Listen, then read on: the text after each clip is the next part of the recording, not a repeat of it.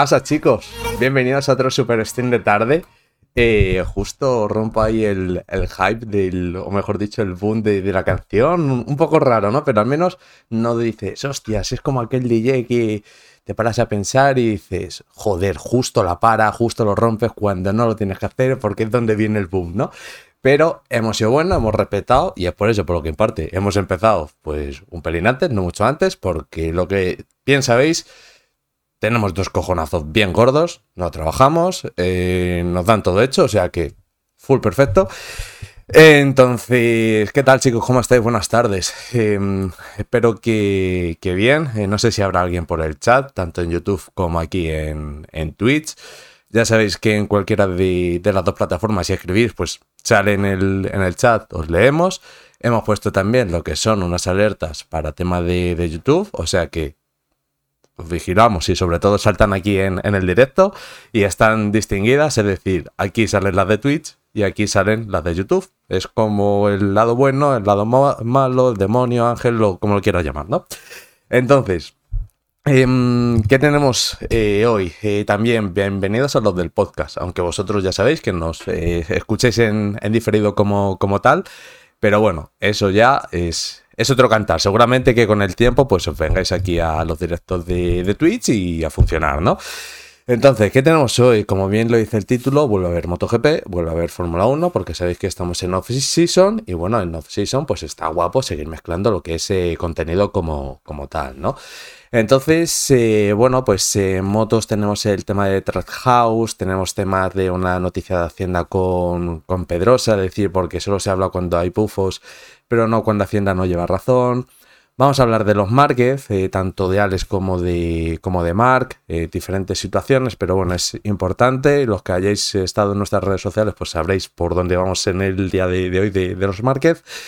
Tenemos una cosa de, Martín de, mm, del hormiguero. Eh, vamos a poner a, las pieles finas en, su sitio, porque parece que, hoy día no, no, se puede decir nada. A ver, eh, de momento eh, tengo que escribir a, un buen amigo. Em, eh, mm,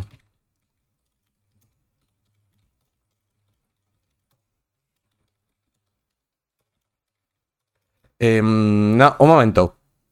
Eh, no sé si... a ver, quiero verificar una cosa.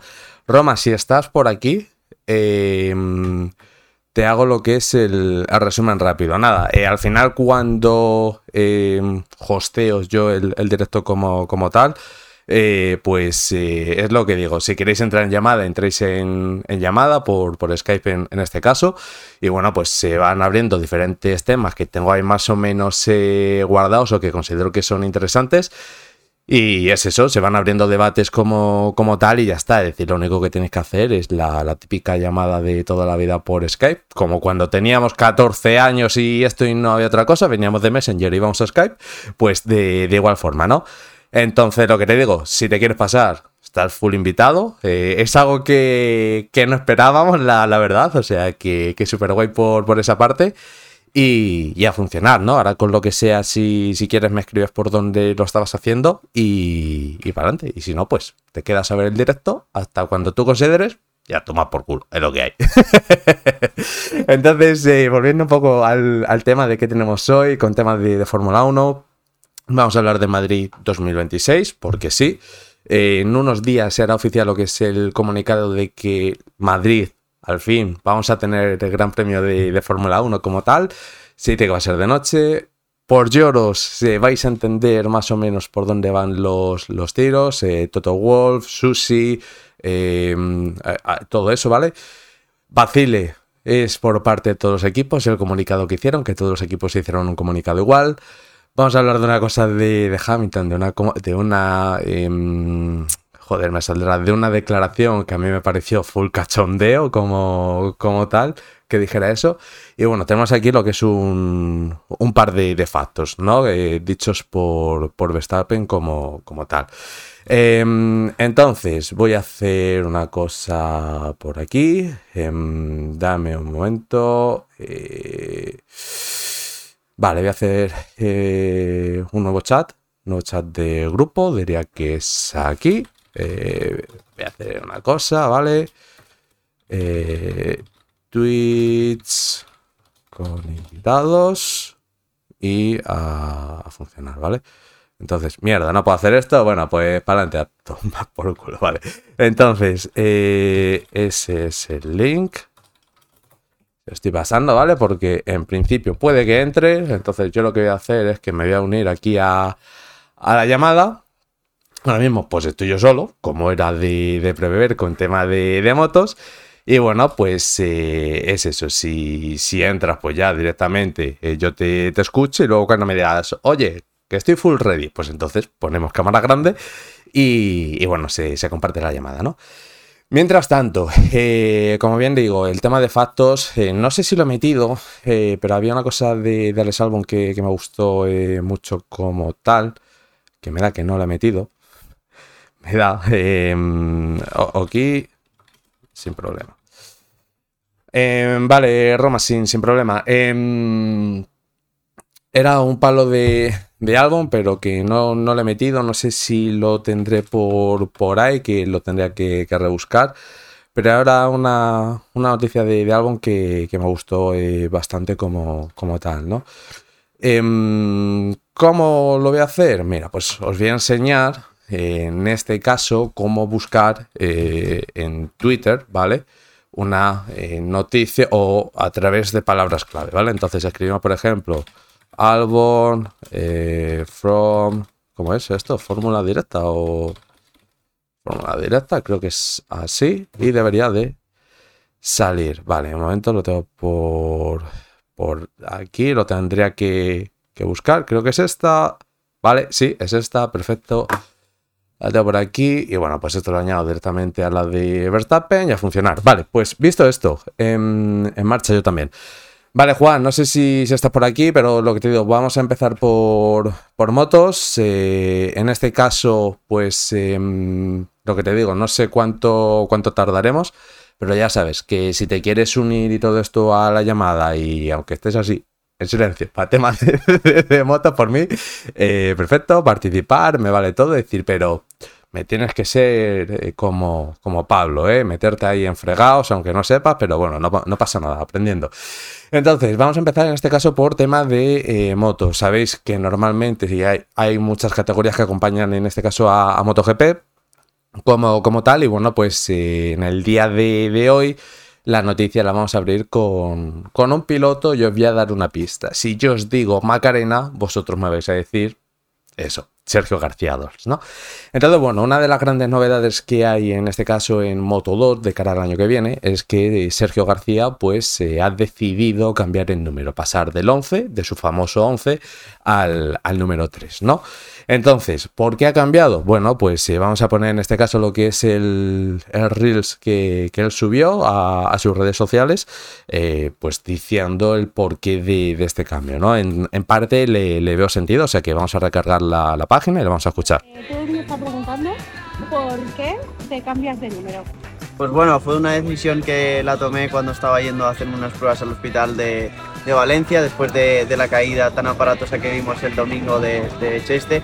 Y bueno, eh, yo creo que fue un calentón del momento que, bueno, eh, a tiempo también eh, pensando en, no sé, como en, cerrar una etapa en, el Mundial y empezar una de nuevo, porque al final eh, sí que he tenido muchos éxitos en el Mundial, pero no como a mí me hubiera gustado, no he acabado de disfrutar al máximo de, de lo que estoy haciendo, así que qué mejor momento que cambiarme el número ahora que voy a cambiar de moto, cambio de equipo y, bueno, para hacerlo ya, para ir a por todas. Bueno, Sergio.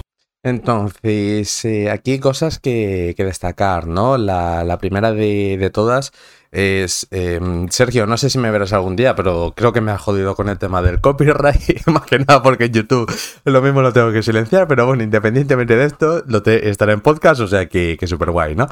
Eh, pues nada, al final eh, veo eh, muy, muy bien lo que es esta decisión por parte del piloto de, Burriana, más que nada porque, bueno, eh, como bien dice, eh, le habría gustado eh, ganar de, otra forma, en este caso en el, en el Mundial, lo que pasa es que esto no, no se pudo dar, ¿no? siempre se quedó cerca de ganar lo que era el título de, Moto 3, lo que pasa es que no, no sucedió como, como tal. Entonces, bueno, em, ahora el año que viene sería su segundo año en, en Moto 2, es cierto que, como bien dice, cambia de, de moto pero no cambia de estructura, es decir, por mucho que veáis ahí MTS, MTH Helmet eh, MSI, al final el equipo se llama así, lo que pasa es que la estructura que tiene, o mejor dicho, Teo Martín ha absorbido la estructura que, ya estaba en este caso de, de, de Pons Racing, ¿no? Entonces, bueno, eh, es por ello por lo que, bueno, eh, comenta que, cambia de moto, pero no da a entender como que cambia de equipo, ¿no? Entonces, eh, algunos se podrá preguntar que qué moto va a llevar de cara al, próximo año como, como, tal. Y bueno, pues la, moto en cuestión pasa de llevar una Calex a pasar una, a llevar una Bosco Oscuro, ¿no? Entonces, ¿cuál es la diferencia? pues al final, única y exclusivamente es el tema del chasis, así en resumidas cuentas. Y bueno, em, ¿por qué se hace esto? Sabemos que Tío Martín es una de las personas más inteligentes que hay en el tema de, de motorsport y bueno, pues eh, digamos que ha preferido ser el primer cliente de Bosco Oscuro a ser un cliente más de, de Cales, ¿no? Entonces, es cierto que las Bosco Oscuro no son motos que sean tan competitivas en todos los circuitos como tal, pero bueno, parece que en estas dos últimas temporadas han estado encontrando el camino como, como tal. Entonces, una decisión cuanto menos acertada por parte de, Teo y bueno, pues eh, habrá que ver cómo, eh, cómo evolucionan en este caso los dos pilotos de, del MSI Helmet. Em, que son tanto Ayogura, que cambia de estructura, porque pasa de, de la academia, entre comillas, de, de la Onda Tal en Asia, Asian creo que es, al el nombre del equipo, como te digo, no, no lo sé, ¿vale? Es, eh, no lo sé a ciencia cierta porque hay muchísimos, muchísimos eh, nombres de, de, equipos y al final, pues, eh, es cuanto menos eh, complicado, ¿no? Pero me parece que sí que es Onda Tal en Asia al eh, MSI. Bueno, pues en este caso Sergio mantiene lo que es eh, o se mantiene la misma estructura con la única diferencia de que se cambia lo que es el nombre del equipo como, como tal, ¿no? Entonces, bueno, por esa parte, como bien digo, es una decisión acertada por parte de Teo, es una decisión por parte, una decisión acertada, mejor dicho, por parte de, bueno, de Sergio García, porque al final Em, hay que entender que ahora mismo el peso del equipo puede recaer más sobre él porque hay es piloto que llega de, otro equipo y Sergio se mantiene, ¿no? Porque hay que saber que eh, en este caso eh, Aaron Canet pasa al Fancy. Entonces, eh, bueno, se puede decir que es el primer espada del equipo como tal, aunque em, habrá, que, habrá, que, habrá que ver, ¿no? Entonces, tengo que hacer aquí una pequeña configuración, porque, vale, esto está bien configurado. Más que nada, pues no estaba seguro de decir, coño, si entra alguien en Skype, que no me entere porque te ha puesto otra salida de, audio, ¿no? Pero bueno, em, visto esto, pues eh, vamos a, hablar del siguiente tema. Ahora sí, tema de Hacienda, tema de em, Dani Pedrosa. Y bueno, la noticia como tal la daba en este caso eh, Germán García Casanova, eh, en este caso periodista por parte de, em, de Motorsport España. Y bueno, comentaba que la agencia tributaria ha, eh, ha perdido todos los procesos abiertos contra Dani Pedrosa, al que le han tenido que devolver entre 2019 y hasta la actualidad casi 30 millones de euros. David Bisbal y... Pitio, perdón, David Bisbal, hostia puta. Eh, David Gil y AYG Asesores han demostrado que no residían en España. Eh, bueno, al final esto es un, proceso más en el cual pues Hacienda ha perdido lo que es la razón Recordemos que también le pasó con, Jorge Lorenzo en, su día. Entonces, bueno, em, es raro, ¿no? Es muy, muy raro en ese sentido que los pilotos de motos o de Fórmula 1 pues eh, lleguen al límite de días que puedan residir en España sin tener que, declarar. Eh, que no sé cuántos, cuántos son. Creo que ha entrado alguien en Skype. Sí, sí efectivamente, Roma. Y bueno, eh, cuando tú me digas, yo, yo te pongo en grande, ¿eh? Yo mientras tanto. Cuando quieras, primera vez. Vale, pues. Pues vamos. cosas. A ver si, claro, vale, pues estamos aquí. Buenas tardes, Roma, bienvenido. No te esperaba. Mira, ha sido. He visto que se jugaba la amistad en entrar o no entrar y digo, no, no jugaremos tan, tan fuerte el primer día. Bienvenido, tío, bienvenido. La verdad que, que es súper guay tener a, gente como tú, de tanto conocimiento en temas de, motos eh, que aquí en, con, conmigo. Entonces, bueno, eh, como se juega la, amistad, como había puesto en este caso en, Instagram, pues eh, te, ofrezco una idea. Si quieres, eh, charlamos un poquito para conocerte, para que la gente en este caso te conozca. O bien hablamos de noticias y te dejamos a ti para un día entero, el próximo día, lo que tú decidas. Momento me estoy configurando el fondo. Vale, guay. Que me va grande, vale, vale. Ese me gusta, ¿eh? Me gusta lo, lo que tienes a tu izquierda. Sí, sí, hay, hay cositas, hay cositas. Hay cositas, hay cositas. Hay cositas. Eh, no, te dejo elección. Eh, levanto la mano primero y digo, no, yo no me considero que te tenga tanta experiencia, así que no, no, ya, ya dejo dicho de antemano que no soy ningún sensei ni mucho menos, simplemente una persona que le gusta mucho su trabajo, eso sí. Y bueno, pues, pero eso, que no, que no, simplemente que no, que no subamos demasiado el soufflé que no, las expectativas no estén muy altas. Bueno, el sub... El sub... Dime, dime, perdón. Se puede hablar de todo lo que se quiera. Estoy abierto... a lo que sea, ¿no? A lo que sea, sí, sí. bueno, el soufflé, en este caso, si quieres, lo dejamos para Fórmula 1, que, que pega más. y en este caso, pues hablamos de, de, motos que más o menos tú y yo eh, manejamos un, un, pelín más, o, o, eso creo, ¿no? Hacer ruedas. Entonces... ruedas y eso... Entonces, bueno, al final estaba comentando la, la noticia de.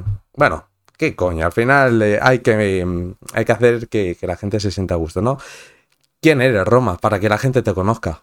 So, solo te voy a hacer esa pregunta, única y exclusivamente. ¿Quién eres? Para que la gente te haga contexto. Ya saben que, que yo soy un random, que soy consultor en ciberseguridad, que dices, ¿qué coño hace un consultor de ciberseguridad aquí? Pues sí, la vida da muchas vueltas, pero es lo que hay.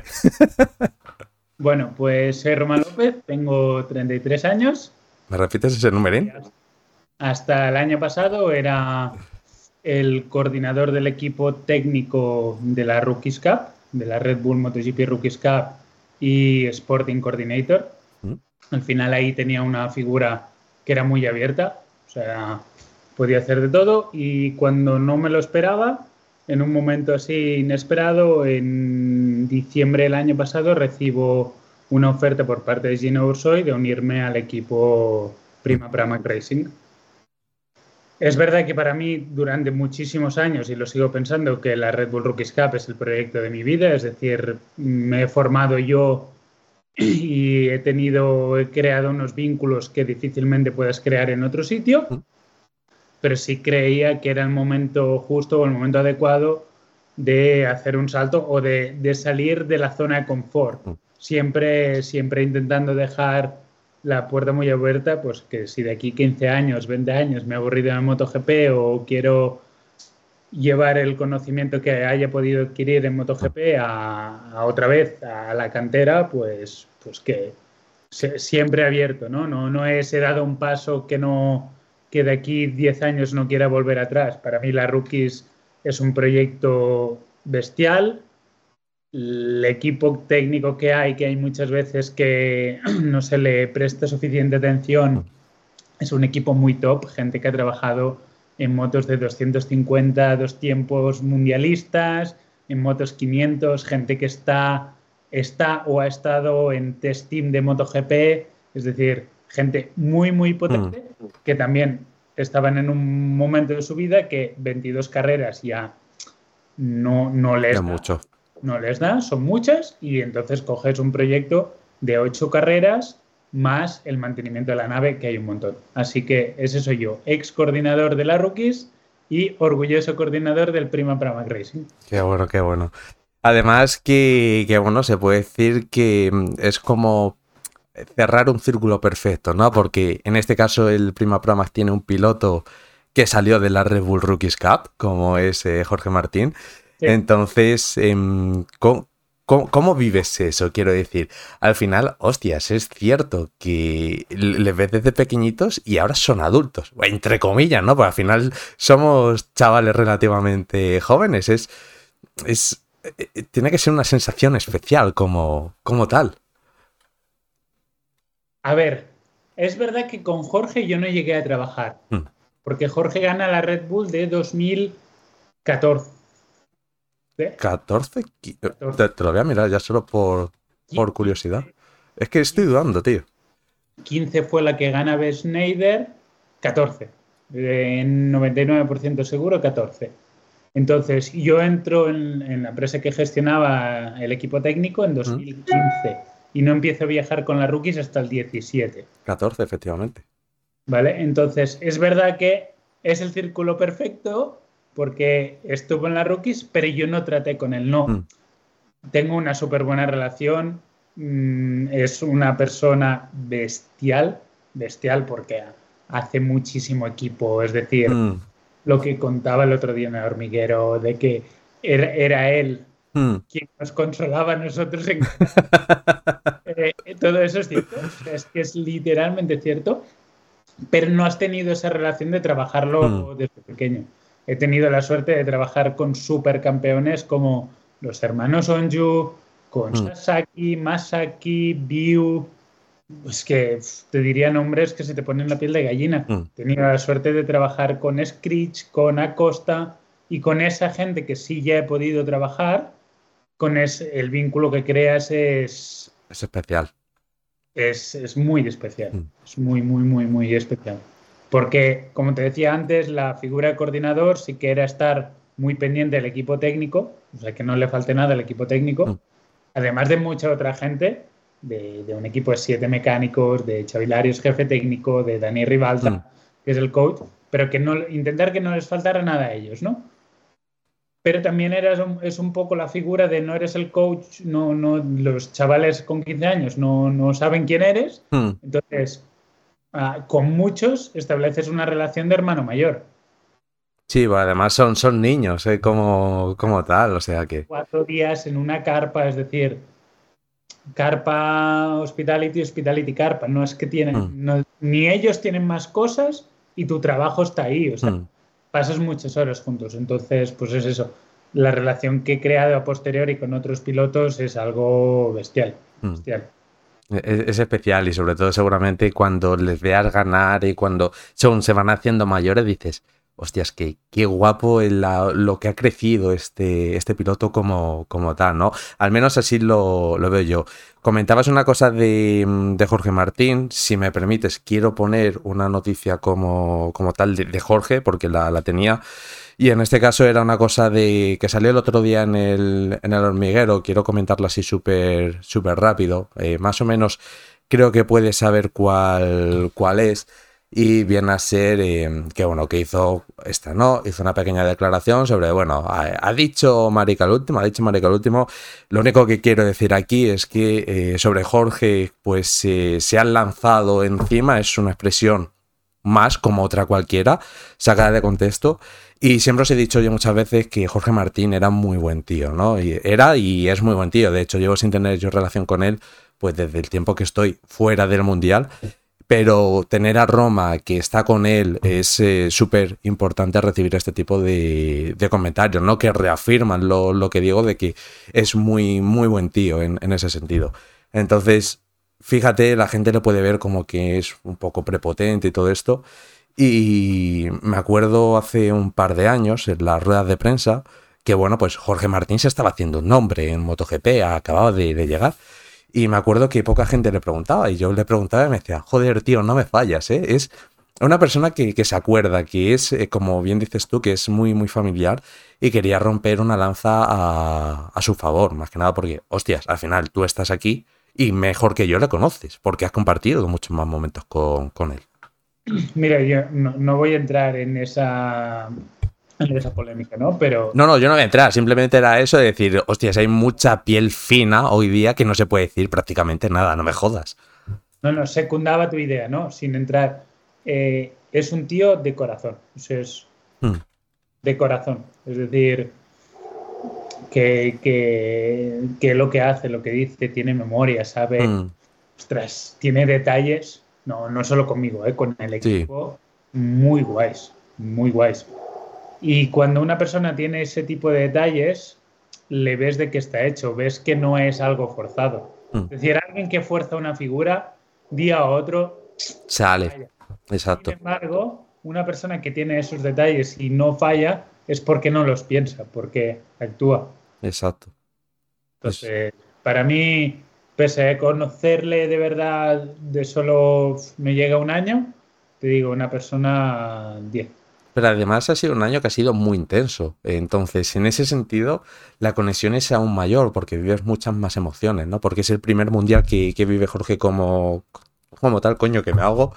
Y, bueno, pues es es súper guay en ese sentido. Un ejemplo, y a lo mejor poca gente lo sabe, es que, bueno, pues eh, antes de que él llegase a MotoGP, eh, no llevaba a su padre a las carreras, entre comillas. Lo que pasa es que tuvo un accidente muy fuerte, si mal no recuerdo, en la otra parte de- del mundo. No sé si fue Japón, Australia, algo de eso. Se pegó un ostión increíble. Y no te estoy hablando del Deportivo, era, era otro. Y bueno, pues en este caso le ofreció a su padre ir con, con él, ¿no? Entonces es un, un ejemplo de que es un tío que es muy familiar en ese sentido, que no se olvida y todo esto y que, hostias, que es una ima- la imagen que tiene la gente sobre él no es la imagen real de, de Jorge. Eh, y no, pero yo creo que al final eso, aunque es así, viene un poco co- con, el deporte, ¿no? Al Exacto. final, al deportista se le idealiza y yo, yo, lo- o sea, yo creo que todo el mundo tenemos que ser conscientes de que son personas, tienen malos días, tienen muy malos Exacto. días, tienen buenos días y aún así, si tú te paras a pensar los malos días que tienen y que siguen reaccionando bien con la gente, cuando una persona normal no tendríamos esa paciencia. Y sí, que habrá alguien que pueda decir, ya, pero bueno, es que venden las camisetas gracias a los fans. Ya, bueno, a mí me gustaría que la gente reflexionara y pensara, ¿cuántos días llegando a casa una persona normal mandarías toda la mierda? ¿Mm? Que te peleas hasta con el que está entrando en el parking, que no te ha hecho absolutamente nada, y aún así ah, sacan de tripas corazón y, ostras, la foto, la firma, el pararse, Mm. el... Ostras, eh, es verdad, se dedican a ello, pero ellos se dedican a ir en moto, todo lo demás es un extra que cumple muy bien. Y cada día tienen más compromisos, que esa es la, la cuestión, que dices, hostia, sí, y dentro de lo que cabe, eh, quería en este caso apoyar, aparte de tu idea, eh, añadir una cosa más. Se esperan que un piloto, un depor- bueno, un deportista, artista, lo que quieras, eh, sea siempre perfecto y se le pide una madurez y unas em, exigencias de persona de 50 años. No hay que olvidar que son chavales que son chavales, que, ¿qué hacías tú cuando tenías esa edad? Que eras mucho peor en, en muchas ocasiones. Entonces, bastante, bastante están sometidos a esa presión, que es una presión a la que nadie te prepara, o al menos así lo, lo creo yo. Tienes em, que rendir muy bien en tu trabajo, porque los primeros que quieren ganar son ellos. Si no ganan, pues obviamente eh, les jode. Y es algo que intentaba eh, transmitir en las ruedas de prensa de diferente forma, que, hostias, hay que humanizarlos, tío. No le puedes echar más leña al fuego con, con lo que les ha sucedido de ese día de la carrera, que sí, que está bien, sacar a lo mejor información, pero, hostias, es que incluso le vas a hacer sentir peor por una cosa que a lo mejor no ha sido su culpa al 100%, o si ha sido su culpa, hostias, que es que no tenía ninguna intención de, de hacer eso. No sé, es lo que te digo, hay que cambiar o hay que intentar cambiar eso en, periodistas, en la afición y todo esto. Humanizarlos más y que no se les consideren máquinas. Yo creo que hay una cosa que a veces nos olvidamos, como decías tú, eh, de que son personas. Y te digo, no conozco ningún deportista o no conozco ningún piloto de motos que la persona más crítica con él sea él mismo. Es decir, cuando he cometido un fallo, rara vez tienes que recordárselo. O sea, quien es más autocrítico, quien tiene claro el error antes de que, no que se lo digas, en el momento que lo hace y él lo tiene claro, no, no, o sea, no, no como fan, sino como persona que estás a su lado, y no hablo de Jorge en este caso, hablo de mi época en la rookies, no, no, no le vayas a decir.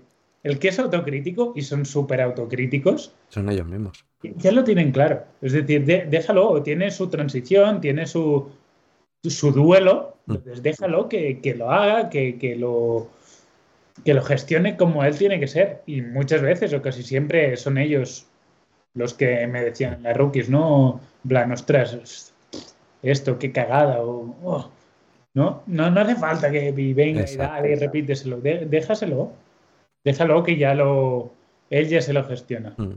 Eso es, y, sobre todo, esto es un mal símil, pero para mí es real, ¿no? Al final tú estás dentro de, em, de ese mundo de manera actual, digámoslo así, y sabes que los pilotos en este caso tienen más presión de lo que suele tener otro eh, deportista. Quiero decir, al final, un ejemplo, un jugador de baloncesto tiene 50 partidos en la temporada para demostrar que puede ser bueno, los contratos son mucho más largos, en fútbol más de lo mismo, pero en motos y en coches vale lo que vale tu última carrera. Entonces al final es meterle más presión. Eh, ahora pues sí, estamos viendo contratos de cuatro años, como pasó con el de Márquez en 2020, eh, con Binder igual, pero hay que recordar que los pilotos en muchas ocasiones los contratos son anuales. Y es algo de lo que la gente se, se olvida y es una presión aún mayor como, como tal. Sí, sí. Bueno, y no, no es el caso no es el caso de, mi equipo de ahora, ¿no? Pero también sabes de casos de pilotos que, que tienen sueldos bases mm. con, muy, con primas muy altas. Es decir, que al final hay una presión extra de decir, es que el sueldo no, no, no, no es que no dé, ¿eh? No, no, sé, sé, a lo que te refieres. no, porque obviamente un piloto de MotoGP, bueno, pero da igual. O sea, abramos ese melón. ¿Cuántos pilotos de Moto 3 pagan? ¿O cuántos pilotos de Moto 2 pagan? Que sí, sí. O sea, no, es. Y, que no recuperarás en la vida, ¿eh? es decir, que tienes la suerte de tener ese padrino. Pero... Coño, de hecho, en MotoGP, hasta hace no, no mucho en ese sentido, un piloto como Karel Abraham tenía lo que era su propio equipo, por decirlo de, algún modo, que sí, que luego pasó a la Vintia, pero era un piloto que era pay por, eh, pay por correr en, ese sentido.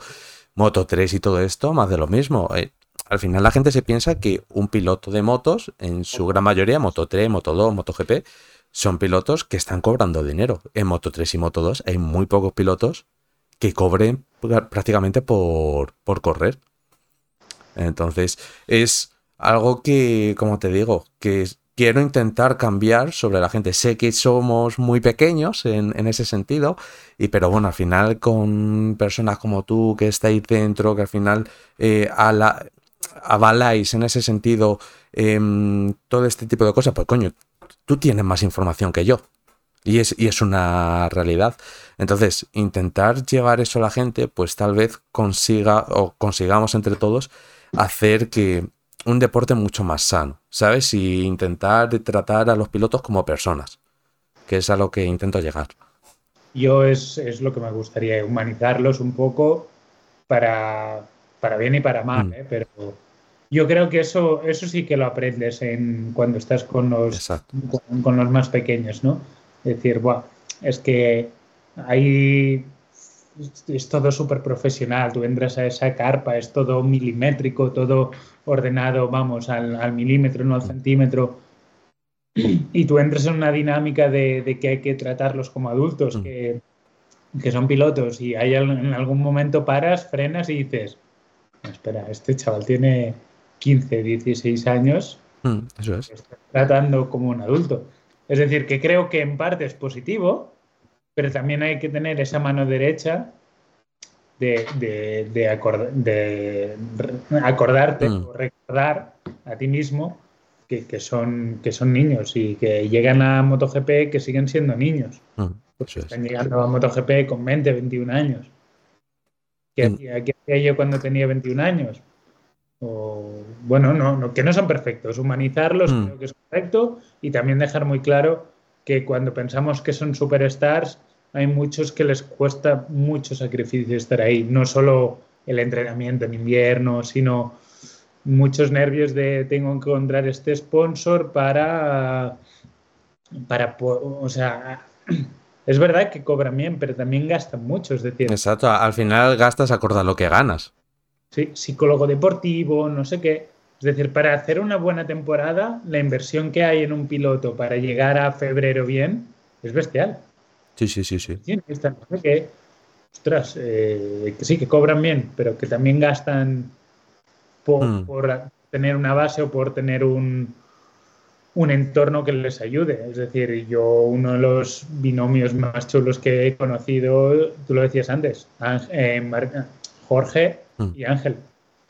Es decir, la complicidad padre-hijo, cómo se entienden, cómo Ángel no, no ha entrado Jorge al box, que Ángel ya sabe todo lo que le hace falta, todo lo que necesitará, que puede necesitar. Es una pasada.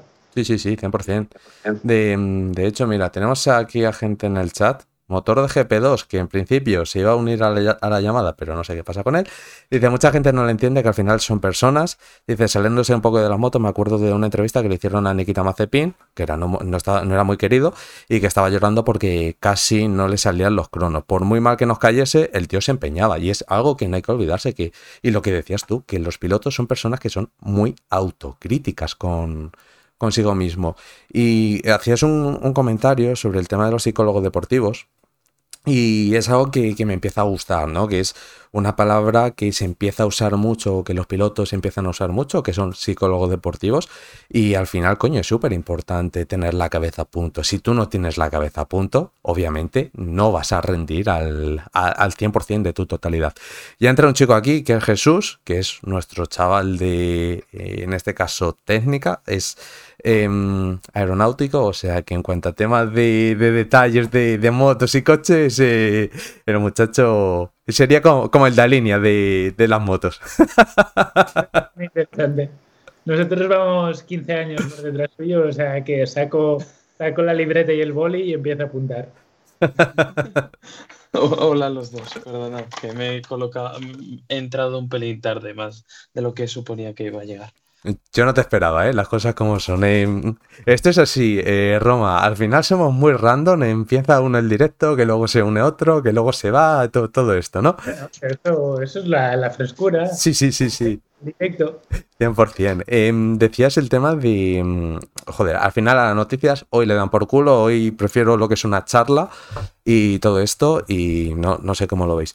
Pero decías del tema de mm, eh, hostias, relacionado con eh, los 15 años por detrás de la Fórmula 1 en tema eh, aerodinámico. Sabes que en 2027, si 2026 es Fórmula 1, 2027, entra la nueva regulación de, motos. Entre ellas han pensado en quitar las, las alas. Em, ¿Qué opinas del tema alerones y todo esto? Porque hay mucha controversia en, en ese sentido, ¿no? Si quieres, te puedo decir lo que yo pienso, más que nada para partir o para abrir lo que es el, melón y no dejarte toda la responsabilidad a ti, o si no, con tus huevos gordos tira para adelante. Vamos a tirar para adelante, ¿no? Hemos venido a jugar, ¿no? Eh, yo pienso que hoy en día gestionar una moto de casi 300 caballos, si no le pones alerones y electrónica, a mí que me lo expliquen. Una moto que por reglamento tiene que pesar 159 kilos al acabar la carrera, mm, no se me ocurren otras cosas. Al final, ah, yo soy un apasionado del motor y por familia el motor en mi casa ha estado siempre ahí, ¿no? Pasó lo mismo, de los grupos B del Mundial de Rallys, cuando se pasó después a los World Rally Car, se limitaron los caballos, se limitó todo y seguían yendo más rápido. Eso sí. La Fórmula 1 lo mismo. Es decir, cada reglamento se intenta limitar porque si no llegará un momento que, es casi inconcebible. Pero es que hay ingenieros ingenieros muy buenos que saben darle la vuelta o exprimir el precisamente el mm. reglamento. Entonces, ¿que los alerones gustan? No, y la moto parece una moto, no, parece, parece más yo qué sé, un Pokémon o, no, o el alerón de KTM. Parece un Fórmula 1. Sí, sí, sí, sí. Pero ostras, es que claro, queremos, queremos tecnología, queremos que vayan rápido, queremos que tal. O sea, no nos damos cuenta porque igual no se enseña suficiente. Pero tú coges el, el manillar de una MotoGP, de cualquiera de las MotoGPs que haya en parrilla, y eso es. Enorme, eso es un bicho de tres pares de cojones. No, no, y tiene una de botones. Entonces, o ayudamos un poco a los pilotos o eh, es como todo, ¿no? Mm, queremos que vaya rápido, queremos que haya espectáculo, queremos que las carreras sean compactas. No nos damos cuenta. Yo creo que el trabajo que se ha hecho en el reglamento es bueno, es muy bueno. Tú antes ves una carrera del 2003, se ganaban carreras por 10 segundos. Y no te hablo de las de Rossi que... Sí, sé, sé cuál dices, sé cuál dices. De miedo. Te hablo de carreras con otros pilotos, Barros, Viagis, Ukawas. No, no. Si tú te fijas, los 15 primeros pilotos igual había 30, 40 segundos. Pero es que entre los 10 primeros había 20, 25. Sin embargo, tú coges ahora un qualifying de, de MotoGP y en 0.5 tienes 10, 12 pilotos. Y en 0 no tienes a 4. ¿Cómo ha pasado una que otra vez? Y, y a 0-0 algo tienes a 2-3-10. A 0 0,00. Entonces, creo que las líneas del reglamento, técnicamente hablando, son buenas. Las carreras son mucho más apretadas Sí, sí, sí, sí. que antes. O sea, la línea es buena. Bueno, que se puede mejorar, claro, como todo en esta vida, pero ¿que hay que limitar los alerones? Bueno, pues entonces igual habrá que pensar en limitar los caballos, porque están haciendo puntos de 360 kilómetros, eh, 360 y... 66,1 es la- el récord que tiene Binder en Mugello este año. y en Mugello, Porque lo saqué en un RIS, me acuerdo por eso, ¿eh? no por otra cosa. 66 algo.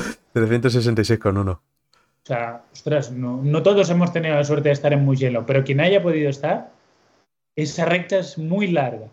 Y el punto de frenada está encima, aparte de ir a 366 kilómetros por hora, está después En un punto ciego al final, un cambio rasante. punto ciego. No, claro, mola mucho en la tele, pero desactiva, activa, no sé qué, el mapa, frena 360, de 360 a 90 en 5 segundos, creo que marcó Brembo. O sea, Creo que sí. O sea, sí, sí, o sea, que la gente haga, sea prudente en la carretera. Prueba un día de frenar de 50 a 0 en un, semáforo. O sea, se- o sea, el cerebro se te pega adelante. Pues tú ahora dime de 360 a 90. Sí, sí, sí, es, e- es exagerado. Es lo que dices tú, el tema de los alerones, ¿no? Al menos em, así lo he pensado yo siempre, el tema de que cuando tú limitas algo, estás yendo contra la evolución, porque al final limitas una evolución que, que has hecho para que todo funcione a, mejor. Coño, em, de hecho al final eh, la gente no se para pensar esto, pero lo que se prueba en MotoGP, lo que se prueba en Superbike, lo que se prueba en World Rally Car, en Fórmula 1, al final es tecnología que a los 15, 20 años va a la calle. Acuérdate de las suspensiones activas que sacó William. ¿Qué pasó a los años? Salió a la calle. Al final la, la gente dice que sí, tema de alerones y todo esto, pero yo sí considero que el problema no son los alerones, porque coño, hemos visto carreras este año de decir, "Uf, esto yo subí ahí me da un paro cardíaco, no jodas, es, es imposible no parar esto, pero al final eh, sí considero que más que tocar lo que es el nuevo reglamento para 2027 es hacer lo que han hecho ahora, el tema de las concesiones. Pues mira, si Honda y Yamaha están muy lejos, le vamos a dar test ilimitados con test eh, titulares y los test rider hasta que se pongan al día, sin limitación de la congelación de motores. Pero, hostias, no, no vetes, por decirlo de, de algún modo, esa evolución, porque a la larga es súper positivo. Yo creo que es súper positivo. Ostras, la carrera de Tailandia. Hostias, eso fue espectacular, ¿eh? Tres tíos dándose palos.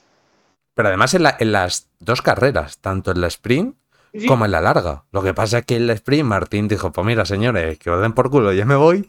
Pero en la, en la otra, en la larga, fue, fue lo que tú comentas. que me daría un paro cardíaco. No viene, no viene a cuento, ¿eh? Yo me gusta la bicicleta, intento entrenar todo lo que puedo con lo que nos permite el calendario. Es decir, tengo, soy una persona de pulso bajo normalmente. En el box, parado delante de la tele, el Garmin me marcó 152 pulsaciones. La última vuelta. 152 pulsaciones. Entonces, ostras, si alguien que está ahí, que lo vive, lo sufre de esa manera, en casa tienes que estar de pie en el sofá. Sí, sí, sí, sí. Una carrera de MotoGP que los tres acaban que parece eso una carrera en la rookies. O sea, casi de fotofinish.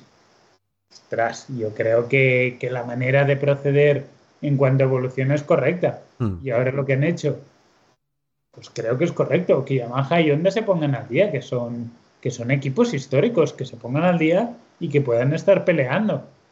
Eso es como, para mí es como tiene que ser. Mm, 100%. 100%. Em, Jesús, estás aquí, imagina, porque tu opinión sobre el tema de alerones y todo esto me interesa como aerodinamicista. A ver si me contesta. Vale, Jesús está apagado fuera de cobertura. Eh, te iba a decir una cosa, tío. Es que al final las carreras ahora mismo de MotoGP se han convertido en, carrera, en carreras de Moto 3. Venga, ahí entra todo. Venga, para adelante. Esto es la, la feria. Buenas, Juan, ¿se te escucha o no? Vale, buenas. ¿cómo Buenas, ahora sí se te escucha. ¿Qué, qué tienes tú? em, ¿Qué opinas al, al respecto? Hay que reconocer que aquí el que más está puesto de motos, eh, o mejor dicho, al que he conseguido enganchar de primeras, ha sido a Jesús. El resto lo estoy intentando, ¿eh, Roma? Pero me queda, me queda trabajo. Yo estoy encantado, ¿eh? Así, Bueno. menos, menos presión para mí. Si Yo me acuerdo- hoy. Mira, yo enganchado a las motos no estoy, las cosas como son, pero sí recuerdo fuertemente la temporada mm, 2010 y... ¿Qué año se murió Bianchi? ¿2015? Hostia, no lo Sí. sé. Déjame. 2015. Yo, yo ese año fui fan, fan número uno de Brad Binder, cuando arrasó en Moto 3. 2016. 2015, Pues eso. perdón. Eh, bien, eh, Jules fue 2015. Lo que dices tú fue 2016. Pues. Aquella carrera de Jerez, chaval, en Moto 3, qué puto animal, que salía último por sanción. Sí, no, y, y lo hizo un par de veces.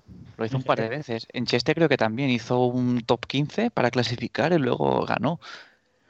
Porque yo me acuerdo que ese día estaba en otro podcast con otros compañeros. Desde aquí les mando un saludo a los de, los de Team Radio. Que hicimos un directo continuo. Éramos seis o siete comentando las motos desde las 9 de la mañana hasta que terminó a las 3 de la tarde. Ese programa estará por ahí perdido, a saber dónde. No, pero ahora que dices Binder, y yo creo que, no sé si Roma tú los has podido ver a pie de, de pista, en frenadas gordas. Mira que Martín frena duro, porque frena muy duro. Pero Binder es que es exagerado el cabrón, cómo lo para. Yo ya no te sabría decir quién frena mejor. Y hay uno que me gusta más todavía, Toprak Ragatioglu, de Superbike. Para mí es el mejor frenador, ¿eh? Para mí. Tiene un control del freno y no te lo digo porque lo hayan visto en pista. Un tío que es capaz de hacer lo que hace con la Aerox. O con un patinete. dentro del box eh, haciendo un wheelie con una scooter que pesa 100 kilos. Eso es un control del freno trasero. Exagerado. Es espectacular, es Ha espectacular. llegado a un punto que son todos y peco. Sí, pero peco de decir, tú le ves frenar, pero ves que es más compacto sobre la moto. No es a lo mejor esa frenada tan espectacular de descolgarse y todo esto que tiene Martín, que tiene Binder. Una tarde y dices va largo y de repente hace pop y te gira la moto y dices. Martín es espectacular y encima el tío, aparte de que es muy bonito plásticamente, Hmm. para mí después el resultado sale. O sea, creo, creo, para mí es muy bonito y encima es funciona. Sí, y ahora para entender un poco, a ver, porque a ver, yo, yo lo he dicho a lo primero, yo no entiendo de motos, pero para ponerme un poco en contexto, cuando vosotros decís frenar tarde, ¿cuántos metros son? Más o menos. Por ejemplo, al final de la recta de Cheste, Diría 150 metros como muy tarde. 150. Sí, sí. Los, los Fórmula 1 me parece que frenan en 100 o en 50 metros Pues aproximadamente. 70 y pocos, creo.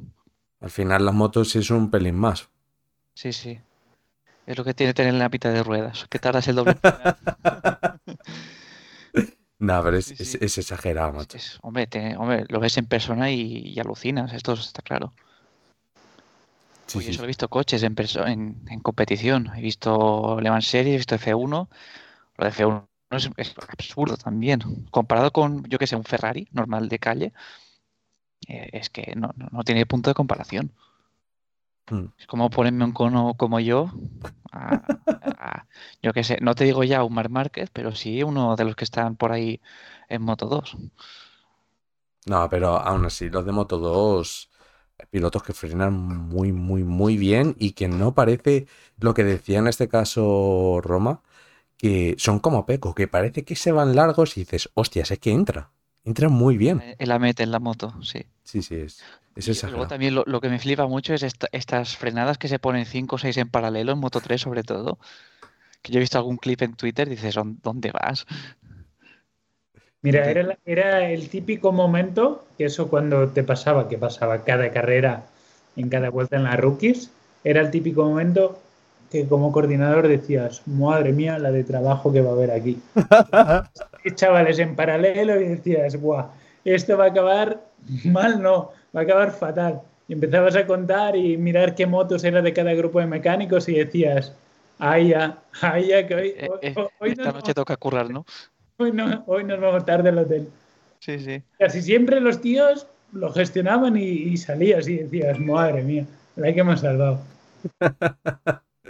No, la, la verdad que es, y es brutal. O sea, ver, decir, es que son cuatro trazadas diferentes y que todos se entran y que, a ver, no es como antes, pero ahora rara vez se van al suelo y dices, ¿qué control tiene esta gente sobre la moto, sobre el coche, sobre lo que vayan? Es exagerado, tío. Pero exagerado. Es, es una pasada el control que tienen, pero además cuando te pones en paralelo 5, ya no es simplemente el hecho de que sean cuatro trazadas diferentes, es que tú no sabes lo que va a hacer el de al lado. O sea, el tiempo de reacción tiene que ser súper rápido porque tú tienes, en ese momento tú tienes una trazada, pero que puede cambiar en cualquier momento, depende de Mm. lo que haga el que esté más fuera o el que esté más dentro.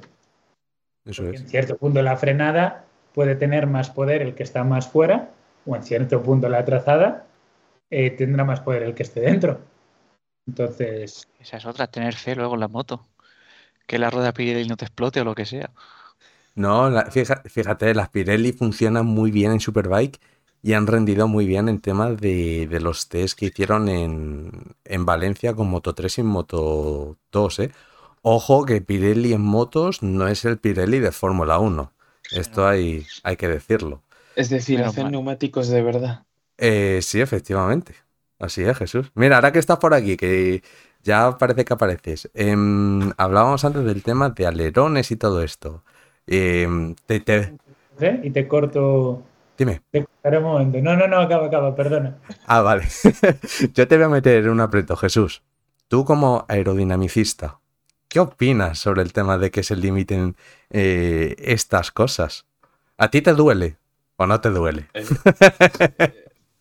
Eh, n- no es que me duela, es que, a ver, lo bueno de los legisladores es que siempre dejan huecos. Porque no son, no, no- no tienen mente creativa, tienen mente de, ah, no, ahora te voy a quitar esto. A ver, te duele porque dices, realmente cuanto más estándar dejes una cosa y más tiempo dejes una normativa, sobre todo aerodinámica, se suele eh, converger hacia un punto en común. Entonces los coches por aerodinámica no ganan empiezan a ganar por otra serie de detalles, ya sea por refrigeración, que bueno, no deja de ser aerodi- aerodinámica, eh, pero desde, otro punto de vista. Eh, pero principalmente cuando tú tienes un alerón, o, sobre todo para mí, los coches, por ejemplo, yo, yo lo veo sobre todo más con Fórmula 1, la Fórmula 1 de 2021, cuando todos convergen ya al último año de normativa, eh, con unos coches que no era fácil seguir, yo veía mucha igualdad de parrilla. Ahora, la verdad es que la normativa de ahora me ha sorprendido, porque yo pensaba que iba a haber mucha más diferencia, y la verdad es que hay bastante igualdad. Pero cuanto menos tocas la normativa, más igualdad hay desde el punto de vista aerodinámica. Y sobre todo, ¿qué es lo que me voy a mojar? A mí no me gusta que se prohíban cosas ni se, ni se regulen, porque la, la única intención, que era lo que había comentado Roma antes, es hacer las cosas más lentas. ¿Qué consiguen? Ni, nada.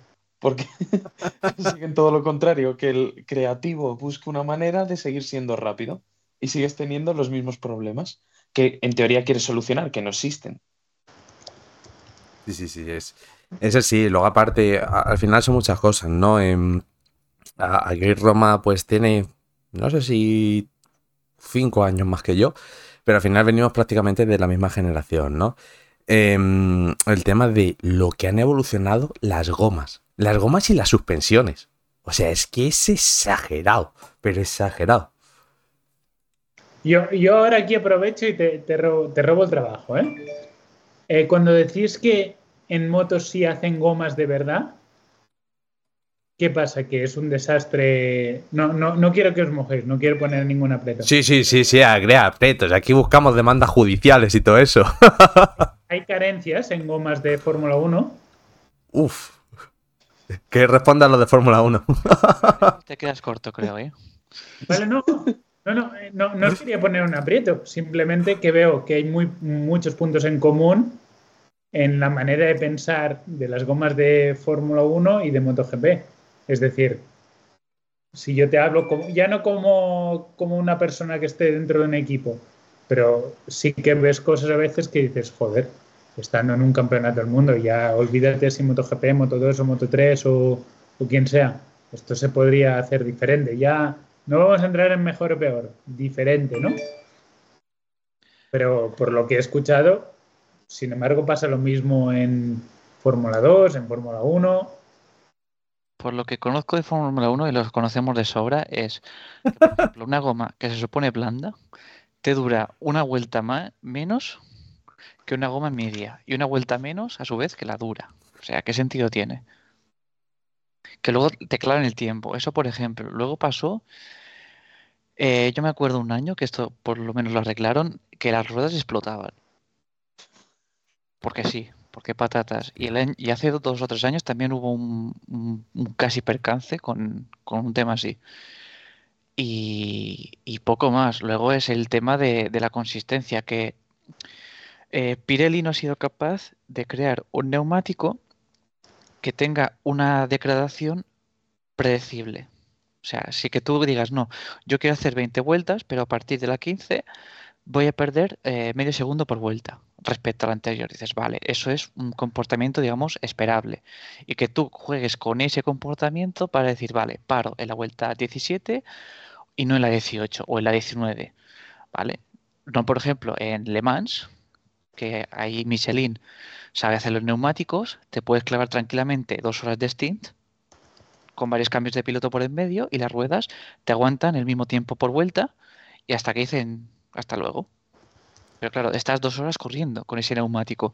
E incluso hemos llegado a ver que en la última hora y media a lo mejor cambian los neumáticos de un lado solo y el coche sigue yendo igual. Igual de fino. De- pero estamos hablando de la última hora de carrera. O sea, cuando ya llevas 22 horas corriendo. Eso es alucinante a nivel técnico. Bueno, es- simplemente son cosas que aún no concibo como, como a veces pasan. Yo creo que, por ejemplo, en Pirelli hará mucho bien en Moto 3 y Moto 2, Sí. porque, por ejemplo, Dunlop es una goma Muy lineal. te dura toda la carrera. Es decir, ves, ves vueltas rápidas en la última en la última vuelta o en las últimas dos vueltas. Sin embargo, creo, por lo que se ha podido ver con los Pirelli, creo que ser- al menos será una goma que tengas que gestionar. Quiero decir, igual verás también la vuelta rápida a final de carrera. Si te fijas en Superbikes, el principio de carrera es lento y en las últimas cinco vueltas parecen que estén haciendo un time attack. Nos ha jodido, llega el rubio, empieza a apretar como quiere y dice, mira, que aquí el rubio soy yo y aprieto para ganar. Pero bueno, el tío ha gestionado las gomas Eh, Lo del Bautista es brutal, ¿eh? 15 vueltas y en las últimas 5 dice, ahora aprieto. Pero bueno, hay una gestión de las gomas que Exacto. creo que hasta ahora en Moto 3 y Moto 2 no se ha visto. Era decir, tengo el ritmo o no tengo el ritmo. O tengo la confianza o no la tengo, o tengo el día o no lo tengo. Pero por la goma no era. No, no había un drop que dijeras, no, es que ahora no va. Sin embargo, creo que con las Pirelli eso sí lo veremos. Y veremos gestión de carrera que creo que es puede ser interesante. Sí, sí, cien- 100%. Eh, iba a marcar, digo, ¿lo marco como clip o no lo marco como clip? Digo, no lo sé, digo, porque he perdido el comienzo. Ya, ya te sacaré en, un clip digo, yo te aviso. Esto te iba a decir el tema de, de Michelin. Digo, de Michelin, hostia puta, ¿cómo estoy de la cabeza, tío? De Pirelli. Em, bien sabes que tú ves eh, Superbike por los comentarios que, que estás haciendo, que al final muchas veces en la Superpole Race pruebas lo que son gomas experimentales. Y es algo que estaría muy guapo verlo a lo mejor en la Fórmula 1, en MotoGP, decir, bueno, en las carreras sprint que tengamos, podéis probar este compuesto, a ver cómo, cómo funciona. Y le das, perdón, y le das incluso más libertad porque tienen uno o dos juegos más para probar en, el fin de semana. Y al final la gente lo que quiere ver es motos o coches en pista.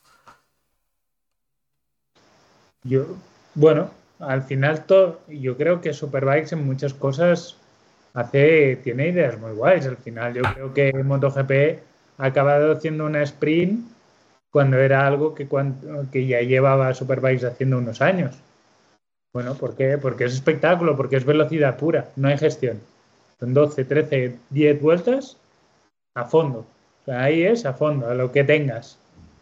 Eh, pues bueno, molaría ver cosas. aquí después está lo típico, ¿no?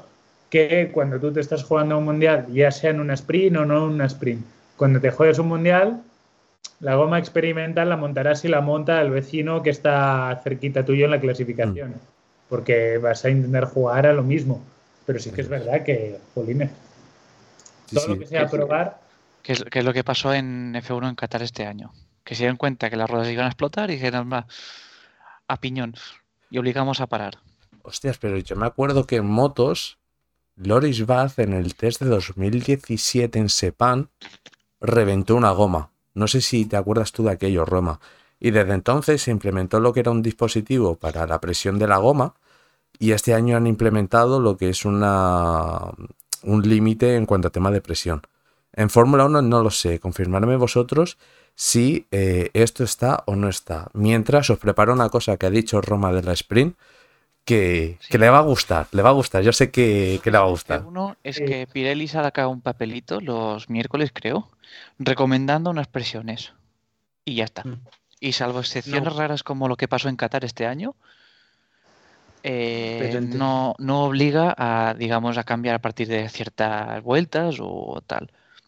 No, pero en teoría sí se investigan los neumáticos después de cada steam y antes de cada steam para que estén en las presiones, o sea, entre, vamos, entre el umbral de presiones que han dado eh, para, mantener que, no hay ninguna trampa, porque ha habido polémicas siempre respecto al control de, que se cumpliera con, esa no, con, vamos, con esas recomendaciones, bueno, para mí obligaciones del fabricante. Eso sí. Em, hay una cosa que, quiero eh, preguntar, más que nada, porque me estoy dando cuenta ahora y llevo todo el directo, a lo mejor dicen el nombre como me sale la polla, porque sí, porque los de Madrid al final somos más chulos que, nadie. Eh, ¿Roma es Roma o Roma? ¿O cómo se...? Roma. Vale, Roma. Vale, perfecto. Era, era para decirlo bien. Roma. Voy a romper una lanza a tu favor. Cuando estés acostumbrado a trabajar con ingleses, alemanes, eh, bueno, con todo tipo de nacionalidades, japoneses, ya lo que sea, la R no aparece. No, intentas decir Roma cuando ya ves que te llaman Roman, te llaman de todo menos Roma, dices, mira, ¿sabes qué? Roma me vale. Así que por eso no he dicho nada, porque ya llega un punto que me vale. No, no, pero. No me gusta Roman con la N final, no sé por qué. Pero todo lo que sea Roma o Roma, eh, pa'lante. Vale, pues entonces, Roma. Ya, ya me lo grabo a, fuego en, ese caso. Mira, os he compartido pantalla por Skype para que veáis lo siguiente que quiero mostrar. Eh, hablaba en este caso de eh, Roma, el tema de, de, Superbike, que tiene ideas muy buenas eh, y, bueno, sobre la carrera sprint, ¿no? En este caso, este sería el top 10 de em, el, el, joder, me saldrá, el top 10 de clasificados de MotoGP tras las carreras sprint. ¿Quién se llevaría el título? Pues ahí lo tenéis, Jorge Martín. La explosividad de, del de Madrid, hostia puta, es, es excesiva. No, no, es una pasada, es una pasada el tío. Ah, entonces. Bueno, es verdad, eh, pero a día de hoy, incluso en reglamento, no está contabilizada con carrera. Es decir, si tú llegas a empate a final de campeonato, lo que marca, lo que marca, si hubiera un empate, ¿no? Hmm. Lo que marca quién gana el campeonato son las carreras de domingo. Es que eso es la polla, tío. Es que no, no tendría que ser así, porque al final el sábado te estás jugando muchas cosas. Bueno, o sea, aquí puede parecer que, que me decante a un lado por, por Martín, ¿no? Porque si fuera así hubiéramos ganado de, como casi de calle, ¿no? Yo te digo, sensacionalista, ¿eh? Esto a la gente no le gusta, que apoyes al tuyo. no, pero intento ser... Intento ser sí, sí, te, entiendo, te entiendo. Pero al final... Ostras, pero no, no, no, no lo digo, no barro solo para casa, pero mm. es una carrera más. Yo, yo, siempre intento utilizar mucho el prisma ¿Mm? de visión mecánico. Hmm. Yo, mecánico, no lo veo trabajar menos para una carrera sprint. Lo veo trabajar lo mismo. Por lo que para mí la, el mood, ¿no? El, Hmm. el clima que se crea dentro del box el sábado a mediodía que el domingo al mediodía no cambia absolutamente nada. De hecho, diría que hay más tensión el, el sábado. Porque hay quali, hay todo. Y al, al final hay más contratiempos ese, ese día. No, no sé cómo, cómo lo valoras tú. Ahora, por ejemplo, lo de Fórmula 1, que, que hable. Porque además, fíjate, en pantalla estamos divididos. Motos y Fórmula 1. Yo, yo no, no sé, desconozco cómo, es, cómo se gestiona un box de, de Fórmula 1, pero... Yo también lo desconozco por ahora. o un box de, de coches. Vamos a Sí. hablar de coches en general. Pero lo que sí te digo, eliminando la parte free, eh, free practice 2 quali, eliminando esa parte, las dos horas antes de la carrera, que son las dos horas importantes en las que mm, no se permite ni una mosca en el box, que es eso, un santo santorum, etc., Mm. Sí. que estamos todos a tope, eso es la misma el sábado que el domingo. Ujú. Exactamente la misma. Es que el, Bueno, o sea, el grado de exigencia de un mecánico de MotoGP y un mecánico. Hablo de mecánicos, ¿eh? Y pongo aquí moto- Sí. motos, coches. El grado de no, eso, eso tiene que ser por todo, sí. Sí. es, es alucinante.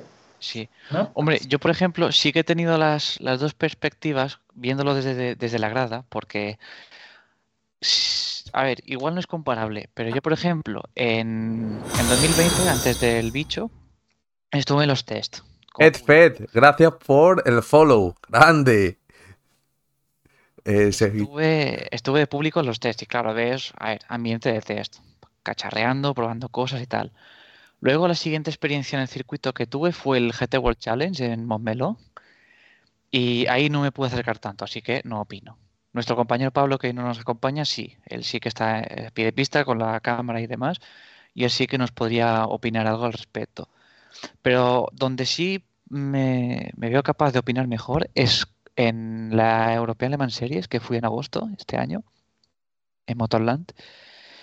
Y sí que noté, o sea, no me di cuenta de ello porque, claro, yo con la entrada que tuve, eh, sí que pude entrar al, al grid walk antes, mientras formaba la parrilla, y sí que ves la que están la gente currando y demás, preparando el coche, mirando los neumáticos y demás, pero no percibía la misma tensión que puede haber, por ejemplo, en una parrilla de F1, que están ahí todos con las con los sopladores y, mirando el ordenador y, y tapando el coche y demás. No. Yo lo que noté en la LMS fue algo más, más campechano, más, más de barrio, más de pueblo, ¿sabes? Salvando las distancias, claro, porque al final son prototipos y, y son prototipos que valen, creo que medio millón cada uno. No sé, y claro, es mm, tal. Y los pilotos sí que se dejaban acercar un poco más por parte del público, hacerse fotos y demás. Ah, ah, Jesús, ¿ibas a decir algo? Sí, yo iba a preguntarle a Roma que si mm, eh, se produce mucho desgaste eh, por el hecho de, a ver, yo, yo sé que sí, pero, pero es un poco más para saber cómo, cómo funciona desde dentro, porque la visión que tenemos desde fuera no es, no es eh, saber a lo mejor todo lo que funciona y cómo funciona desde dentro, y es cómo, cómo se desgastan los mecánicos y los ingenieros también, lo que es el equipo por el hecho de tener una carrera más, aunque sea una sprint, que en teoría es más corta, por tenerla el sábado y las consecuencias que tiene también si hay más rotaciones de personal para que puedan descansar y estar preparados y motivados de cara a todo el campeonato y ese tipo de cosas. Pues la verdad que, que el desgaste es heavy, es, es muy bestia. Y este final de año ha sido, vamos, creo la prueba de fuego, porque han sido en 10 semanas 8 carreras, que no son 8 carreras, porque en Valencia hubo un test y el test parece que llegas el martes al box y está todo hecho. Y sin embargo, en el test el lunes se curra mm, de locos como locos hasta tarde por la noche para el martes estar. Entonces, en las motos a día de hoy no hay rotación de mecánicos. O sea, Para empezar, porque culturalmente aún como que no se no, no, no lo tenemos aquello interiorizado y no lo hay. Es decir, el tío que hace la rueda adelante, y yo creo que a un piloto, si tú le preguntas si quiere cambiar el mecánico que le hace la rueda adelante en 10 carreras, te dirá que no. Que no, porque el que la hace, por ejemplo, en el caso de Martín, que es Jarno Polastri, ese no falla, ¿no? que hace la parte media, o Daniel Penzo que hace la rueda posterior, o Nicola Manna, o yo qué sé, o por decirte mm. eh, Party Luca, que es el que hace ruedas y gasolina. Es decir, está, somos, es como muy familiar en eso, sabes que no falla. Entonces el desgaste con la carrera sprint se ha notado. Y aún así, yo he tenido la suerte de trabajar con un equipo que te puedo decir que casi no he visto, no, no han acusado el desgaste. ¿eh? Siempre ha habido una buena cara, siempre ha habido una cerveza con unas risas al acabar el día es decir, en eso, o sea, si profesionalmente son 10, son de 10, en lo personal han sido de 20. Es decir, eh, cuando ha acabado el día, unas risas, una cerveza todos juntos y a dormir y mañana, mañana es cero. Sin embargo, cuando podrían haber reaccionado quemados, porque no solo el trabajo, es que estás en Indonesia y el lunes al mediodía estás cogiendo un avión para irte a Australia. Entonces es, como no, no. Y llegas a Australia y tienes mediodía y después ya te vas al circuito. Es decir, que tampoco es un ritmo de vida que no desgasta solo el trabajo, que gasta también el moverse. Mm, el tema de viajar entre aviones y luego cargar y demás. Y el jet lag. Porque creo que no hemos hablado del jet lag. Ya lo tenés por costumbre, ¿no? Bueno, jet lag, jet lag es mi tercer apellido, ¿eh? es, tercer apellido es jet lag al final te, acostumbras, es decir, bueno, te casi no te da tiempo ni acostumbrarte cuando vuelves a Europa, eh, estás para tirar días y cuando vuelves a Malasia o a Tailandia te encuentras bien, ya te encuentras otra vez a girar. Porque claro, yo por, yo por ejemplo, y aquí en más plano personal, yo estoy acostumbrado a hacer turnos de noche y demás, pero claro, esto no es lo mismo. Porque tú entre medias estás viajando. El hecho de volar en avión y demás, luego coger un camión o coger una furgoneta o lo que sea para ir al circuito y demás, es, otro, es otra parte del trabajo. Más luego descargar y todo el rollo. Sí, sí. Bueno, es, es parte del trabajo. La, o sea, al final no nos tenemos que olvidar que cuando acaba la carrera, eh, bueno, que además el freight, si tú estás corriendo en Indonesia un domingo y el freight tiene que llegar para que no haya problemas con aduanas, que aquí hay un trabajo faraónico también de de la organización de MotoGP, de la logística de MotoGP. Ah, tú estás acabando la carrera, una carrera como Indonesia. Acaba la carrera, pone entre una cosa y la otra, una carrera que empieza a las 3, acaba a las 4. Entre que llega la moto, no llega la moto, te pones a cargar cuatro y media, 5, todo en las cajas. Eh, antes de las 8, 8 y media, 9 no sales del circuito, son 3, 3 4 horas de carga, depende cómo vaya el día. Estoy hablando si no ha llovido. Claro. Pues si ha llovido y está todo mojado, eso ya es otra historia. Entonces, mm, te vas, sales a las 8 del circuito 9, cenas, te vas al hotel y a la mañana siguiente a las 10 coges un bus que te lleva al aeropuerto. El check-in, tira la maleta. Es que yo creo que casi no te da tiempo. Yo, yo creo que la mayoría de gente hemos notado el cansancio el miércoles después de Valencia. Al final cuando te relajas, supongo. Cuando te aterrizas dices, uff. En 10 semanas no me he no, nunca me he puesto enfermo. Sin embargo, llevo tres días que he estado a 38 de fiebre. Hoy ya estoy bien, ¿no? Pero, ¿Cuándo me ha venido? Pues si echas números, ha acabado la temporada y el cuerpo se ha relajado un poco, venga, pam, tres, días, tres, días, tres días enfermo. ¿Por qué? Porque llevas tal ritmo que sales el 15 de septiembre de casa y vuelves el 29 de noviembre a casa y lleva hasta el ritmo que no tienes tiempo ni para, ni para enfermar. Eso sí. De hecho, yo tengo una, una pregunta, espérate que estoy publicando el reel que tiene que salir ahora. Em, tengo varias preguntas. Eh, la primera de ellas es, al final has hablado del tema de los mecánicos y todo esto. Yo no sé cuántas horas la gente se piensa que os tiráis en el circuito. Yo me puedo hacer una idea, de 10 a 12 horas aproximadamente. Confírmame esto.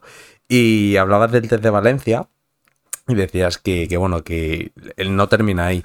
Y más, por ejemplo, como os ha pasado a vosotros este año que teníais el piloto nuevo, toca quitar lo que son todos los adhesivos, eh, montar adhesivos nuevos en la moto del año que viene con Martín, entregar la moto que teníais en este caso, eh, que era la de Zarco para Digia, me parece, o para Márquez, no sé quién llevaba la moto de cada cual.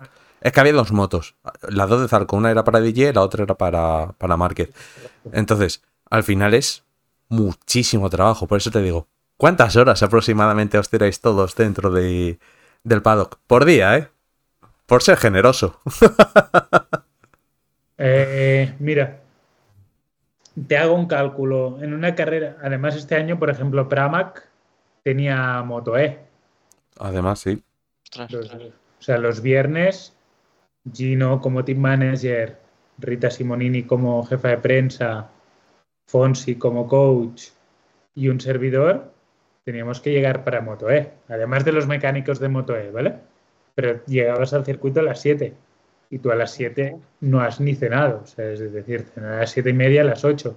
Pero que tú cenes a las 7 y media a las 8 no quiere decir que ha acabado tu día, porque igual cenas a las 7 y media a las 8 porque otra parte que no se ve de MotoGP es la gente que está en el hospitality, que no nos falte nada, que no que la comida esté siempre a la hora, o sea, que, que esté todo milimetrado también, ¿no? Pero claro, igual te queda, después de cenar, te queda una hora, media hora, dos horas de curro. Pues echa, echa números.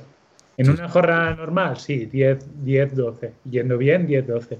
De, de hecho, te, te, lo digo más que nada porque al final yo recibí correos de Rita, es decir, de la carrera que acabase a las 4 y correos de recibirlos a las 8, 9 de la noche. Es decir, hostia puta, es que son muchísimas, muchísimas horas.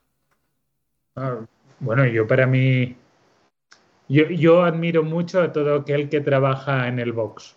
En el box, en la carpa de las rookies, tengo devoción por ellos. Porque intento mirarlo desde fuera y digo, jolines. Son los héroes.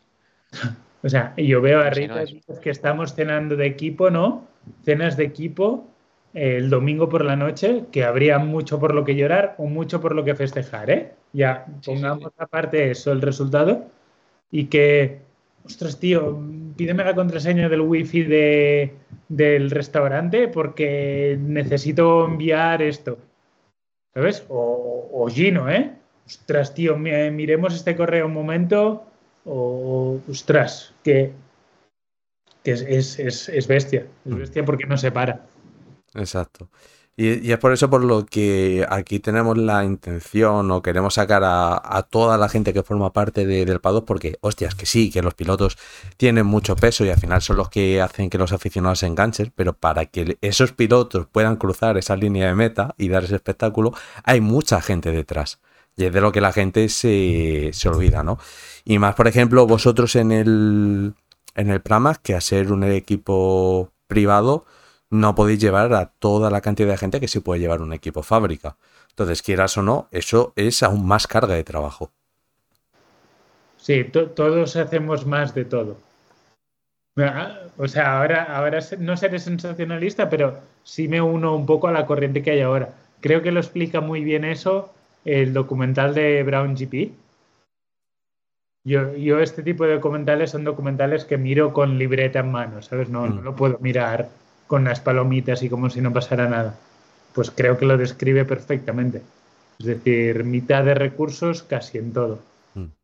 Entonces, en Gino hay días que hace de Team Coordinator. Cuando el Team Coordinator va hasta aquí, ¿no? Le echa una mano. O, Rita que hace un poco de Team Coordinator. Rita, es que estoy en la otra punta del circuito y no llego. Es decir, todo el mundo hace un poco de todo. Sí, hace también de, de, social media, me parece, de community manager, porque alguna que otra vez la he bicheado haciendo vídeos en el tema de, coño, que la veo por Dazón y digo, coño, si Rita está grabando, digo, lo tiene que subir ella seguramente. Es que hacéis de todo.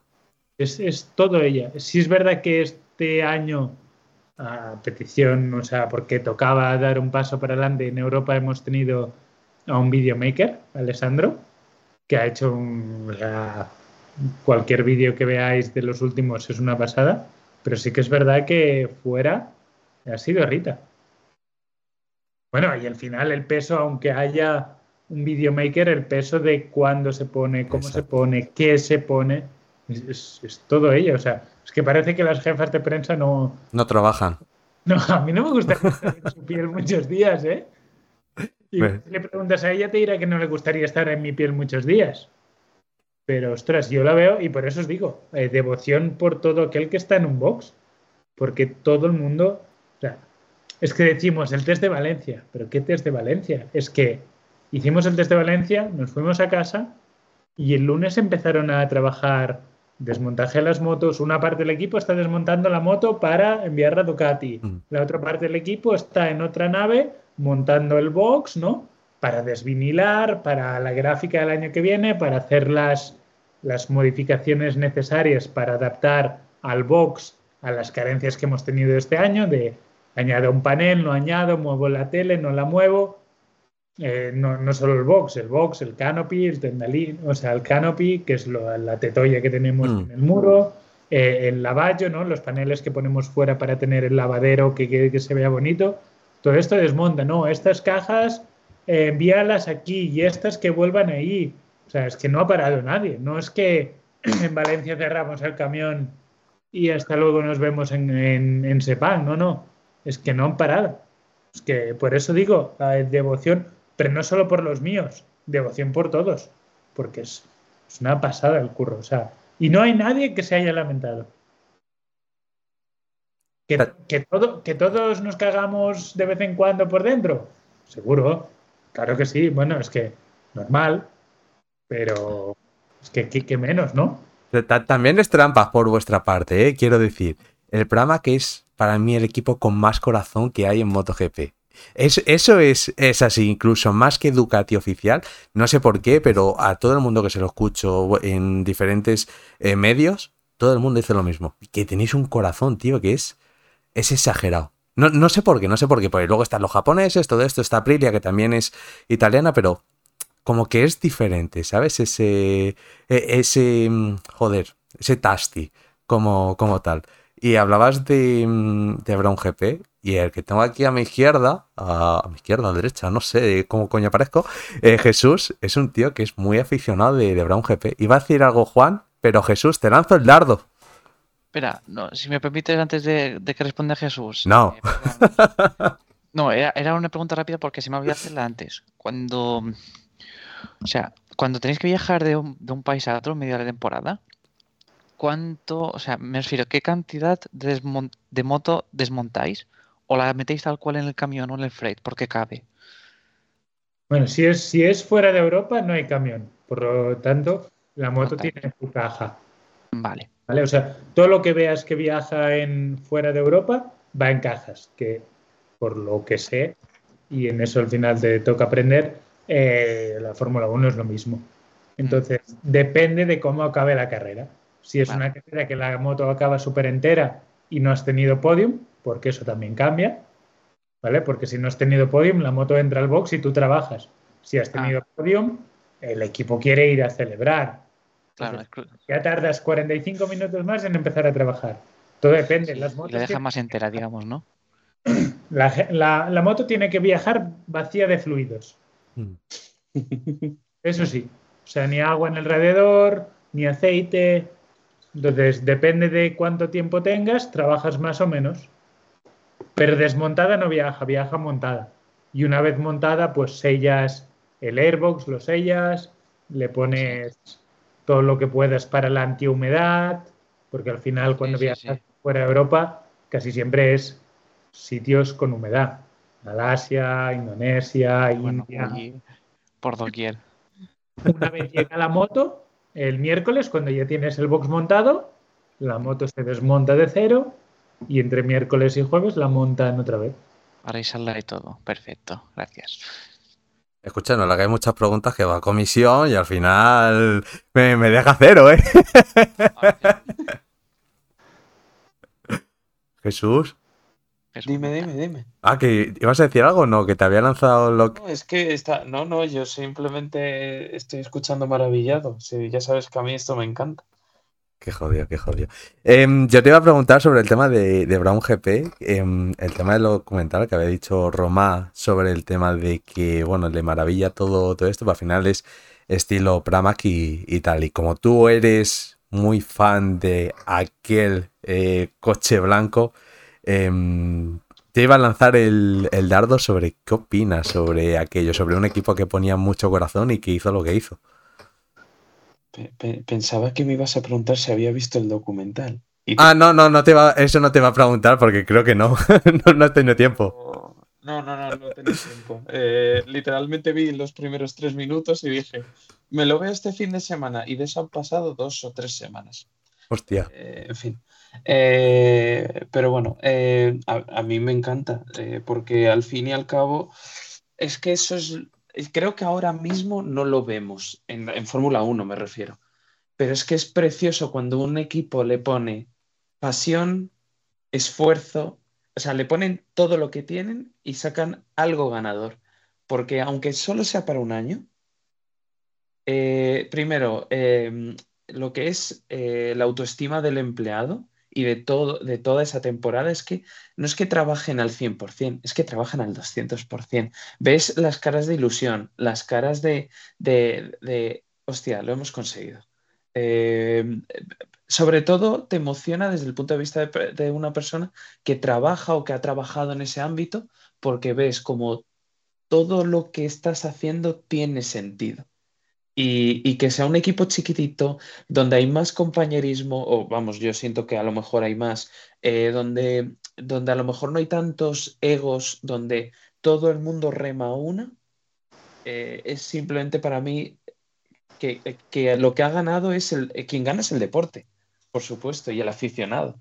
Aparte de, del propio equipo, lo que gane, pero sobre todo gana eh, al que le apasiona el deporte. Sí. Creo que esa sería la conclusión. De hecho, de hecho, quiero decir una cosa que acabo de caer en ello, que lo acaba de decir tú ahora. Hay que felicitar al señor que tengo aquí abajo, porque se puede decir que estamos hablando con un campeón del mundo. Campeón de eh, equipos de MotoGP este año. O sea que no es ninguna gilipollez. No, no, primera vez en la historia. Primera vez, primera vez. Y primera vez que también lucháis un, un título como, como tal, porque nunca antes le había pasado al, al Pramac. Yo, yo igual, no, no, porque la esté viendo ahora, eh, pero me, me, siento muy identificado con, con, Brown. No por nada, no nos han faltado recursos, ni mucho menos en la magnitud que vivió ese equipo ese año. Pero ostras, eh, dices, hay corazón en ese equipo, es que tiene que haber corazón. Porque si tú te comparas con un equipo como eh, un equipo que vaya de naranja o de naranja de alguna petrolera, y, y, te ves en un avión que eres la mitad, con la mitad, y te estoy tirando muy por abajo, o sea, muy por arriba diciendo la mitad, dices, ostras, algo bien estamos haciendo. Mm. Pero es que yo soy de los que piensa que no estamos haciendo bien algo nosotros. Es decir, desde el catering hasta el piloto, algo bien estamos haciendo. ¿Vale? Porque solo se ve el piloto, sí, sí, pero hay mucha gente, como decíamos atrás. Entonces, tiene que haber corazón, porque cuando le echas esas horas y esas ganas, sobre todo esas ganas más que las horas, porque no he visto a nadie que mire el reloj, eh, tiene que ser por pasión y entonces hay corazón. Es decir, yo al principio, como te he dicho cuando hemos empezado la charla, Hace ya rato de, de eso, ¿eh? Hostias. rápido es que va bien. Pero yo al principio me sentía como un pato en un garaje, ¿no? Perdido, no, no, no, no, no sabía si era yo suficiente para el equipo. Bueno, tienes dudas de decir, mm. entras en un grupo que lleva mucho tiempo trabajando juntos. Eres el nuevo, por decirlo de algún modo. Eres el nuevo, aunque te digo, me han tratado muy bien desde el principio, pero tú te sientes el nuevo y como eres autoexigente, piensas que no eres suficiente. Pues el día de Zarco, del primer podio de Zarco en Argentina, que me emociono, que me viene ese nudo en la tripa, que empiezo a... se me humedecen los ojos, ese día me empiezo a sentir parte del equipo y ese día empiezo realmente a sentir lo que sienten ellos. Qué bueno, tío. Pero es que es normal. Cuando ves la dedicación, y hablo de, hablo de él como podría hablar de cualquiera de los mecánicos porque les tengo todo. Cuando ves la dedicación que pone Lado Zarco, Lado, Martín, eh, Lado Zarco hasta este año, Lado Martín, en prepararlo todo, en cómo mira el detalle. Hablo de ellos porque son dos personas que su trabajo es muy visual. David Galacho Mm. y Andrea Zampieri, que son quienes hacen el cambio y el cambio y el embrague del piloto. ¿Vale? O sea, la- pero aquello medido, revisado, revisado 3.000 veces para que sea no bueno, sea perfecto, no les vale nada más que la perfección o la pasión y, y el cuidado que pone el responsable de, de premontar todas las piezas, que es Fran Galindo, o yo qué sé, o el de la rueda delantera, o los jefes mecánicos, claro que te tienes que emocionar. Pero es que yo el sábado de la sprint de Valencia, cuando la ganamos, salí del box porque ya me notaba con un nudo en el estómago.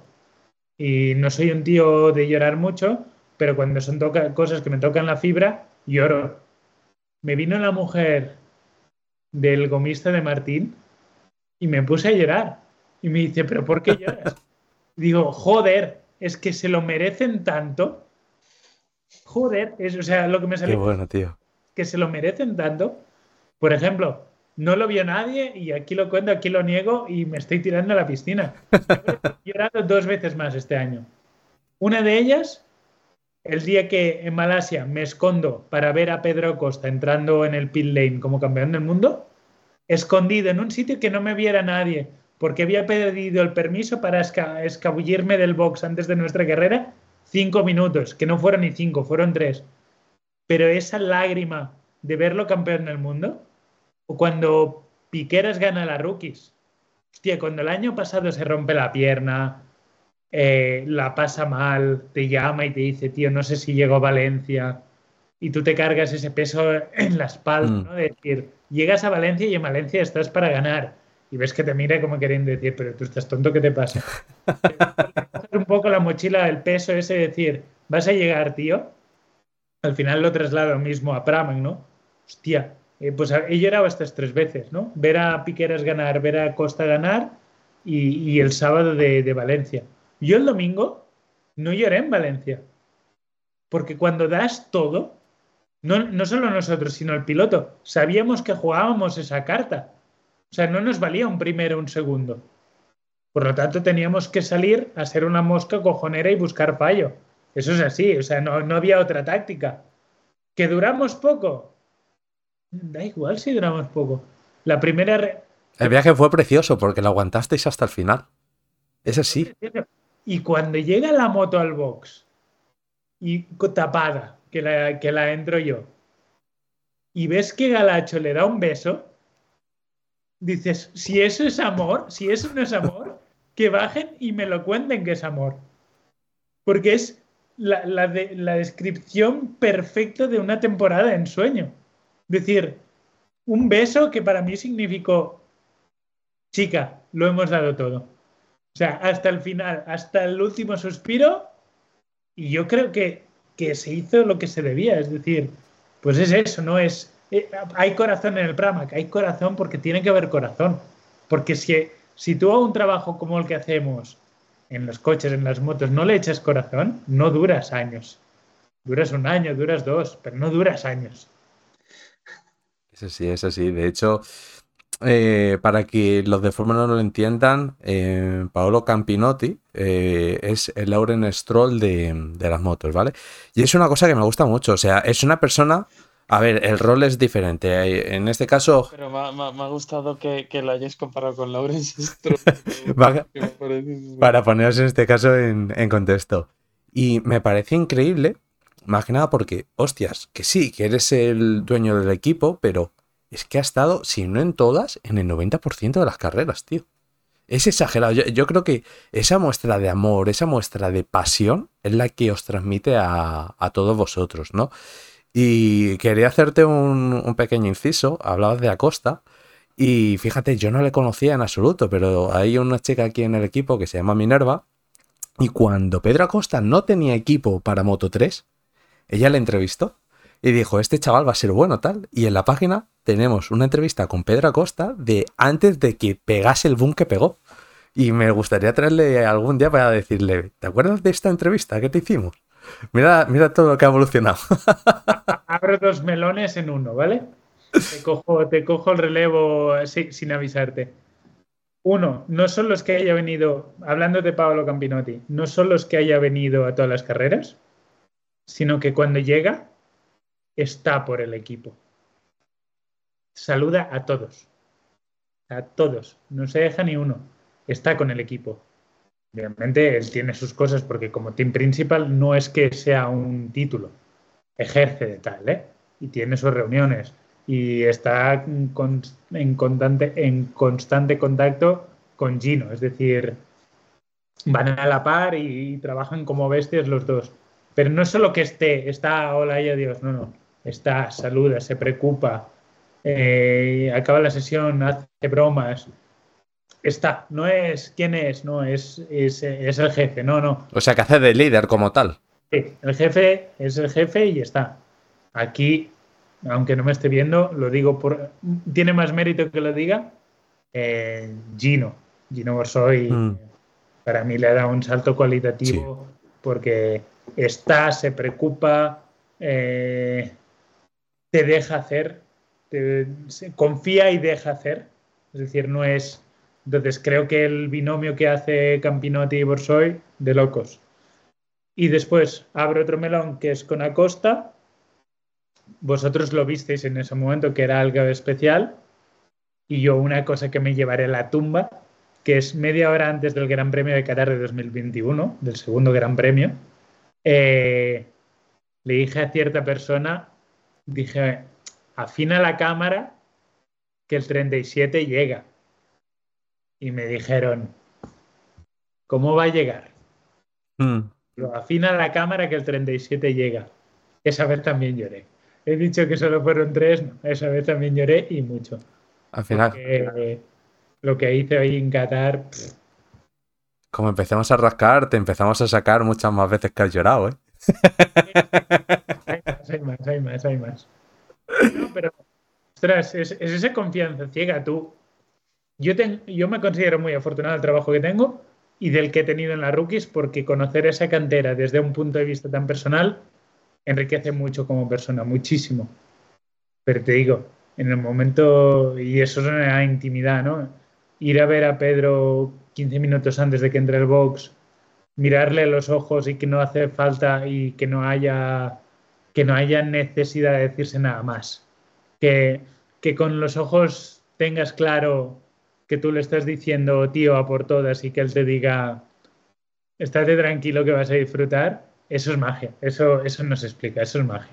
100%. Mm, eso es magia. O, casos que se hayan dado, ¿no? Como este año. Ver la reacción de, de Jorge Martín después de Indonesia. Que en vez de estar abatido, nos fuimos de cena y la actitud era decir, hemos fallado hoy, pero que hemos fallado hoy no quiere decir que fallemos mañana. O sea, eso es, eso es magia. Eso no, se explica, no, no, se define. Eso, eso marca lo que es un campeón, como son las dos, eh, como son las dos personas de las que hablo. Es ese carácter de decir, yo llego. A ver, si nos preguntan a los cuatro aquí, o a las personas que nos estén viendo, o a, o a cualquier aficionado del motorsport, si nos preguntan posibilidades de que gane un tío que sale, no lo último en parrilla, que ya es difícil. Desde el pit lane. O Binder. Que salga desde pit lane. Y aquí, para los que le gusten los tecnicismos, el semáforo de pit lane en carrera no se abre en el momento que el último piloto pasa donde está el semáforo que frena a los que están en el pit lane, sino cuando el último piloto pasa por la línea discontinua que separa el carril de pit lane de la pista. Por lo que quiero decir, no es en el momento que salen ellos, que pasa el último, que salen ellos, sino tienen que esperar a que el último piloto que salía en parrilla cruce esta línea discontinua. Por lo que es más tiempo añadido en carrera, ¿vale? Porque tú en, en entrenos sería diferente, pero en carrera por reglamento es así.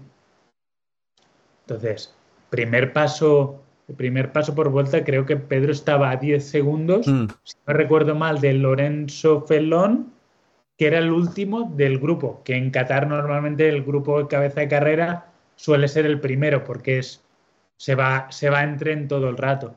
Me acuerdo que estaba viendo la carrera con, con el equipo de la Asia Talent Cup, cuando yo estaba ahí, y Diego Lozano me dijo, quedaban aún ocho vueltas, ¿eh? Diego Lozano, que es el coach de ahí, además de un muy buen amigo, me dijo, hay dos posibilidades, O se cae o gana. o gana. Y le dije, pero dije, caerse, ¿por qué? ¿Por un error suyo? Y me dijo, no, no, Porque le tiren. Él va a una velocidad que los otros no van. Entonces, lo único que, si se cae, será porque se llevará a alguien por delante. Porque va a un ritmo que, que- que los otros no van. Entonces, claro, también te dice eso una persona que sabe un rato de lo que habla, jolines, pues... Y cuando gana dices, bueno, yo ya he hecho el día. O sea, a mí ya, has echado el día. Sí, ese sí, o sea, al final, em, en esa carrera yo, me acuerdo perfectamente y me fijo en, muchos detalles. Me gusta mucho la parte técnica, eh, pues al final los pequeños detalles son lo que te dicen cómo va a ser el devenir de, de la carrera como tal. Y vi en ese caso que cuando adelantaba a alguien, casi siempre la hacía con la mano así de pégate detrás que te llevo. ¿Sabes? No entres en luchas. Y ese gesto que hoy día prácticamente no lo ves, Pedro lo hacía.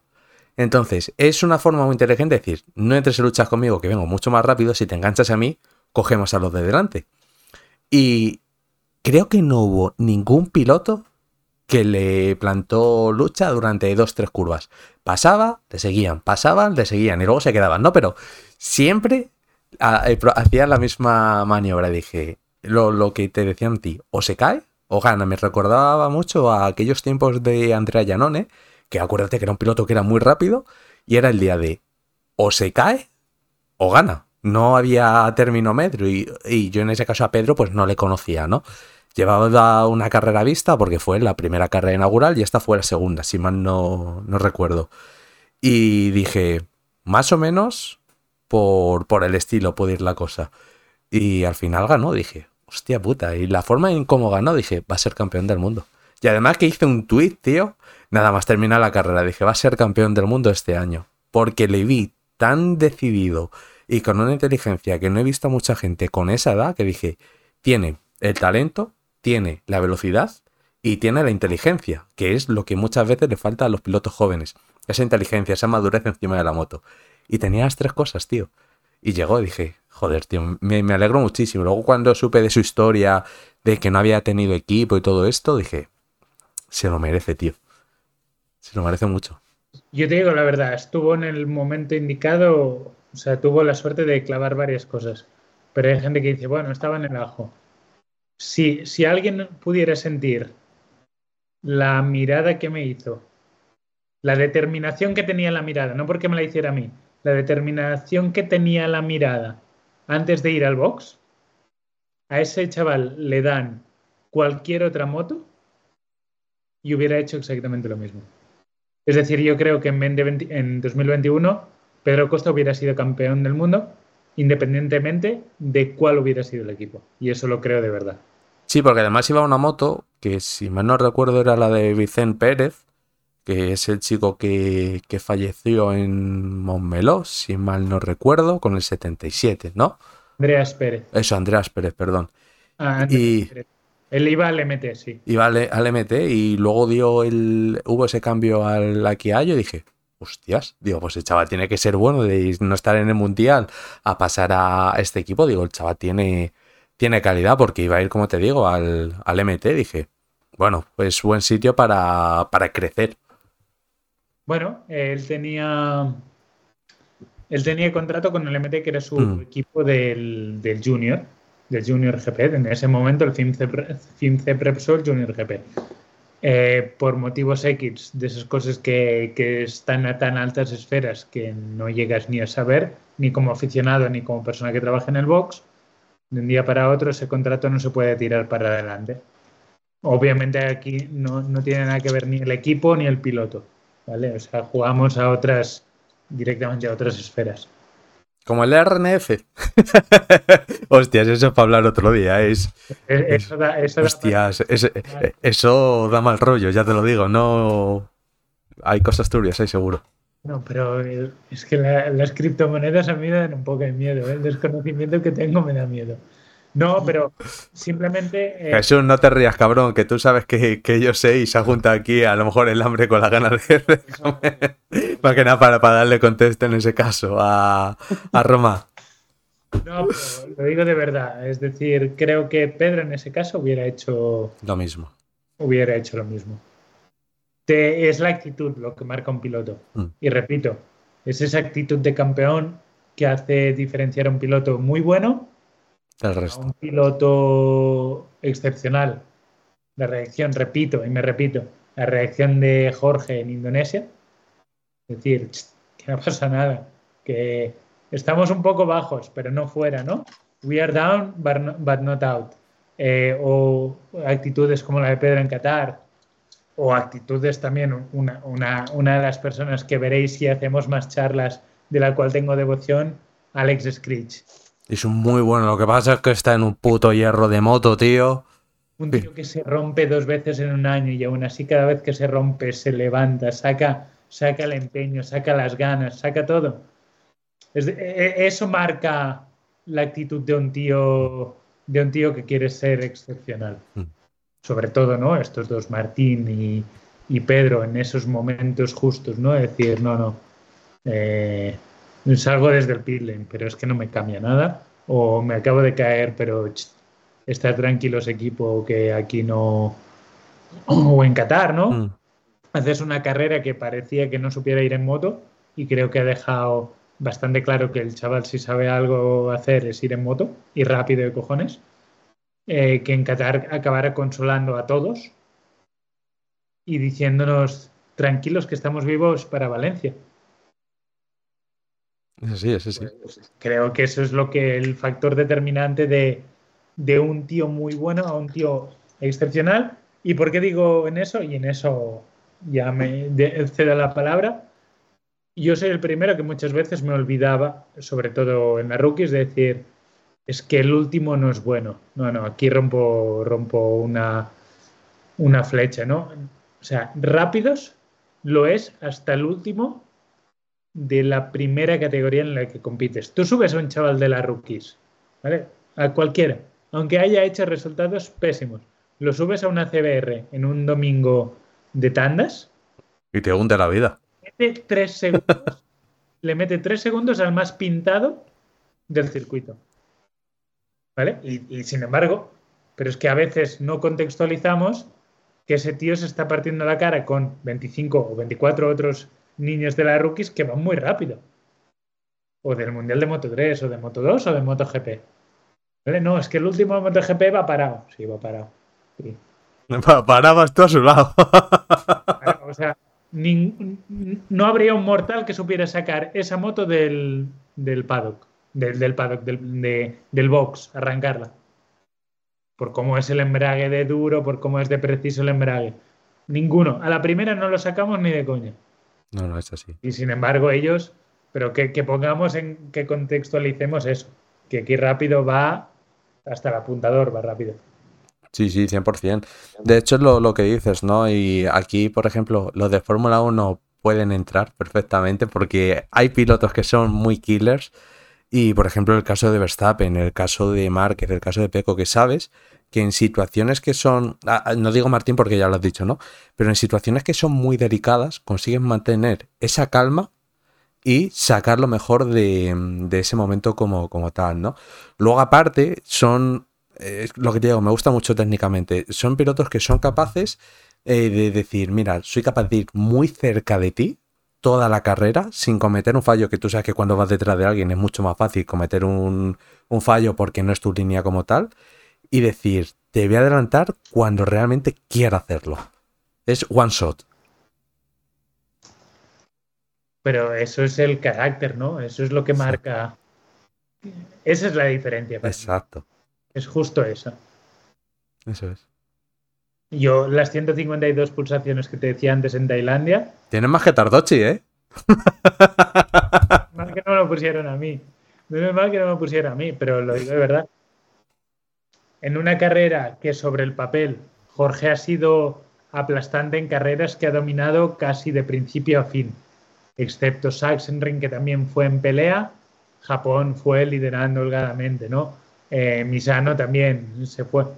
Pero ostras, el día que ves que en una situación eh, Jorge fue capaz de, de, en una carrera que el cuerpo a cuerpo, por ejemplo, para mí de Binder es muy radical, es un tío súper agresivo.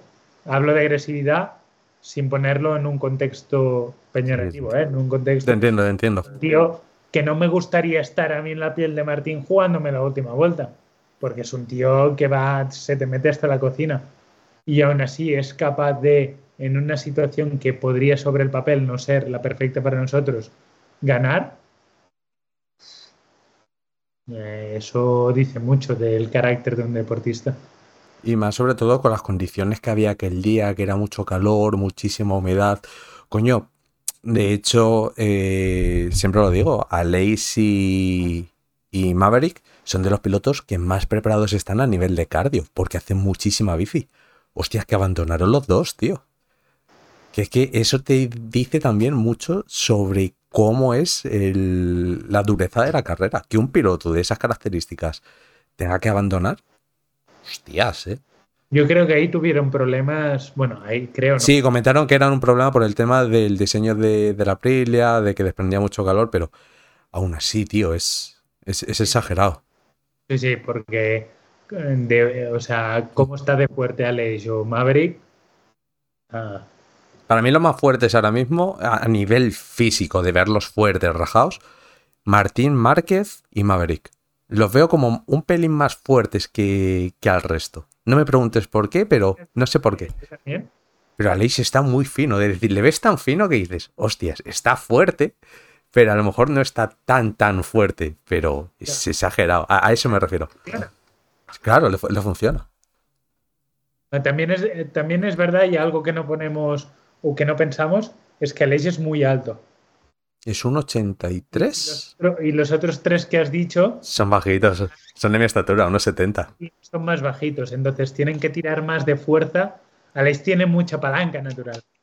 Creo que Aleix debe estar. Me parece que es un. Me parece que es un 80. Me pone 1,8. Pero no sé si es un 80. Espera. Un 80, justo. Bueno, sí, pero es que los demás son más bajitos. Sí, sé que Márquez es unos 71, creo. Viñales diría que de mi estatura y Martín me parece que es unos 60. Viñales es unos 71 que lo tienes ahí abajo. Ah, verdad que os estoy compartiendo pantalla vosotros, pero la gente no lo ve. estoy gilipollas. Eh, a ver, lo voy a, lo voy a abrir aquí, lo voy a compartir con, todos. No me gusta compartir artículos en público, más que nada porque no me gusta quitarle el... además. No, no puedo verlo. Podría verlo, ¿sabes? Que que podría hacerlo. Que creo que estaba bloqueado de alguna manera. Sí, pero sabes que lo puedo hacer. Al final yo soy informático, o sea que algo tengo que, tener de ventaja, ¿no? Eh, a ver, tenemos Márquez 1.69. Joder, soy gilipollas. Eh, Martín es 1.68, igual que Nea. ¿Y quién me falta por mirar? Maverick. No, Viñales no está. No, Viñales no está. No quiero estar. Pues a ver, tío. Viñales, estatura. 1,71. Es que. Pues sí, es la verdad. que te frito. Son, de 9 a 11 centímetros de diferencia de palanca, ¿eh? Y en moto es muchísimo. En moto es mucho, ¿eh? Que la gente... Yo creo que Aleix puede estar un poco más fino. También, o sea, puede parecer que está un poco más fino, pero también tiene mucha más palanca que ellos. Que aquí también afecta. Sí, sí, sí. De hecho, ahora que dices eso, me acuerdo de muchos debates que he tenido yo sobre Pedrosa, que la gente me decía, no era tan bueno tal, y yo le decía, técnicamente es lo mejor que ha habido. Lo que pasa es que iba súper lastrado, porque no llegaba ni al peso mínimo de motopiloto, pero tú veías a Dani, y es que ver a Dani es una puta dulzura, es... Yo creo que es un es, orgasmo realmente ver a, ver a Dani decir cómo levanta la moto, con qué rapidez, lo fluido que va siempre. Es, es espectacular. Es una pasada. Técnicamente Para mí es mejor, ¿eh? Yo creo que Dani es el, o sea, el no campeón del mundo más amargo para todos, para la, no solo para él, sino para la afición.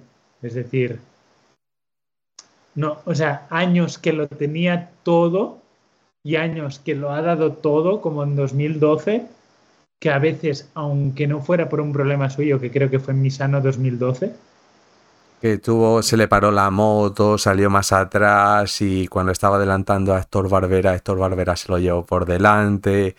Fíjate si me acuerdo, tío, de, aquella puta carrera. Yo he sido y soy muy fan de Dani, ¿eh? Lo reconozco. Yo también. Para mí era mi piloto favorito, o sea que. Yo también. Y, y si entras en términos técnicos, aún más. Es que es espectacular. O sea, porque cuando tú le ves a tu lado y piensas, y este tío se subía en una MotoGP y hacía lo que hacía.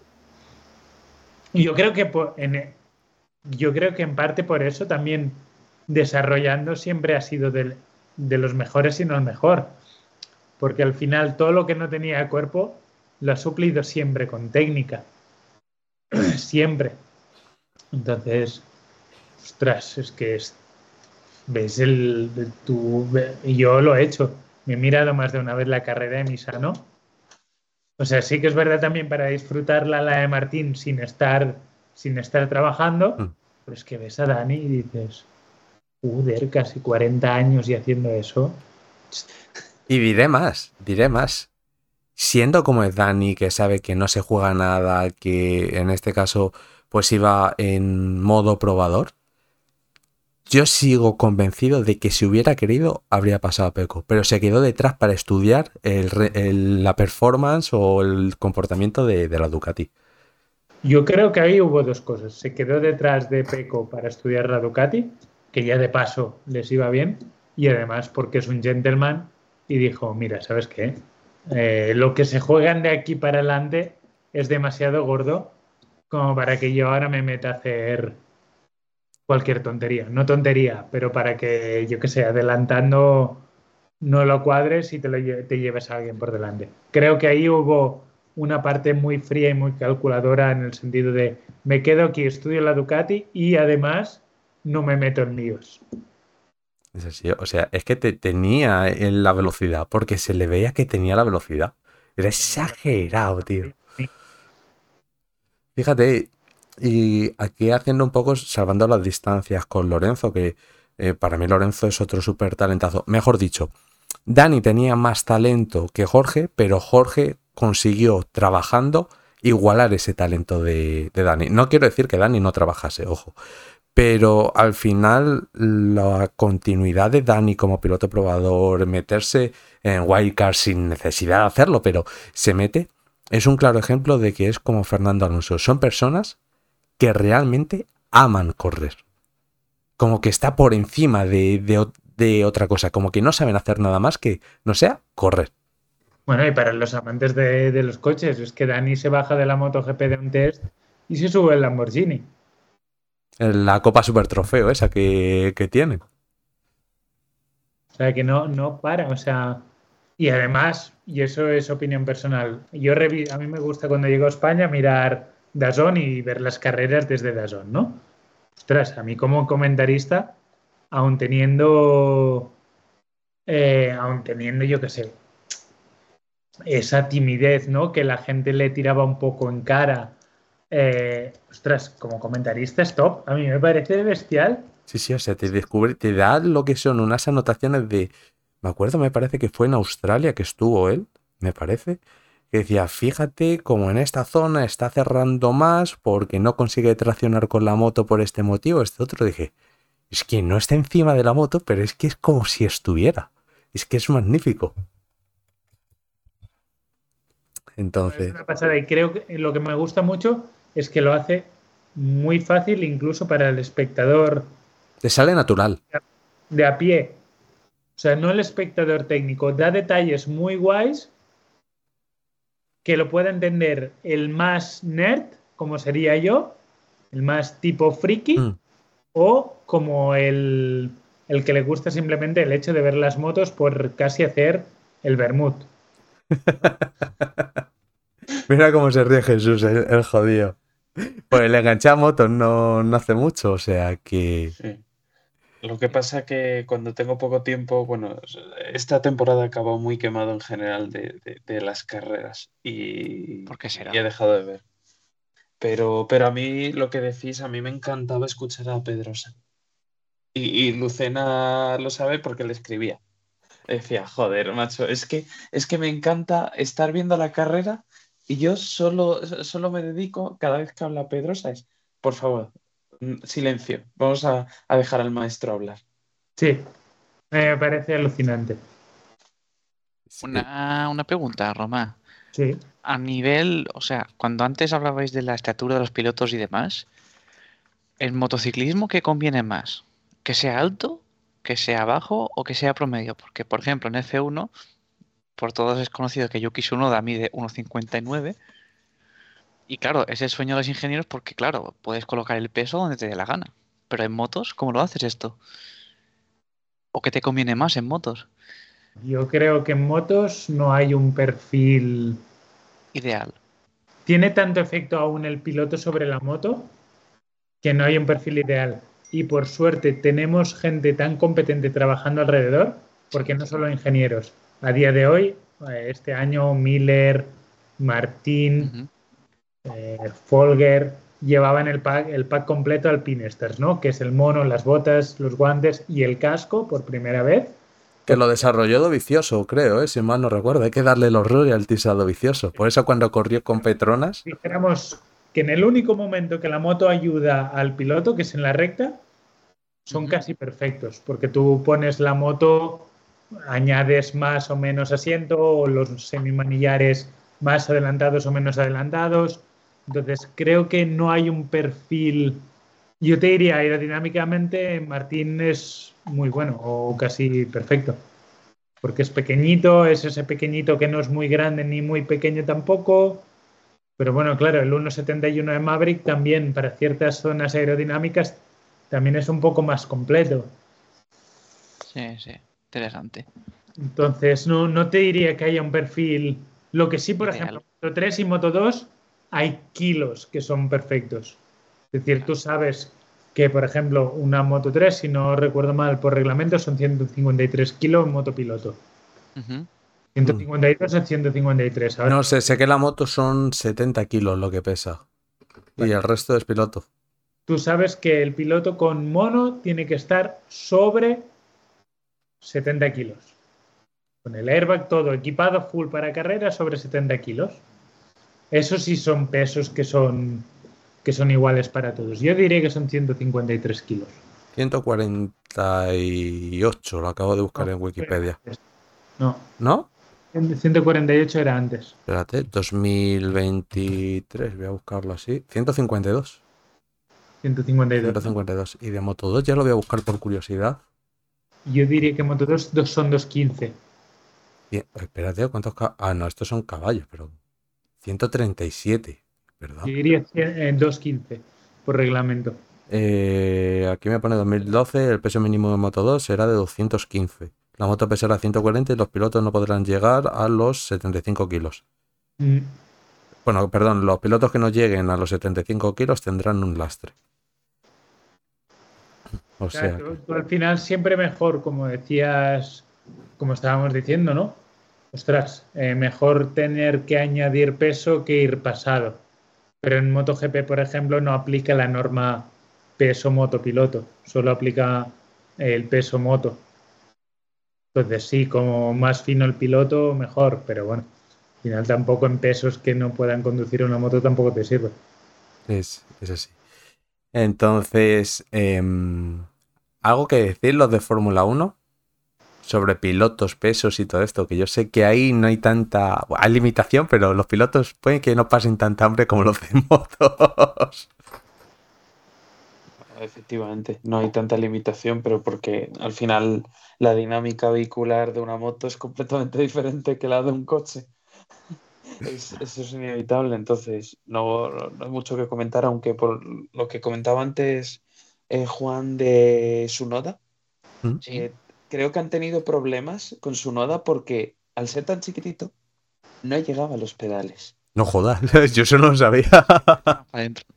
Entonces han tenido problemas para adaptarle al coche. El primer año, por lo visto, lo pasó mal porque no, no se No adaptaba. llegaba. No llegaba a nada, nada y le, te- eh, le han ido adaptando poco a poco mejor el coche.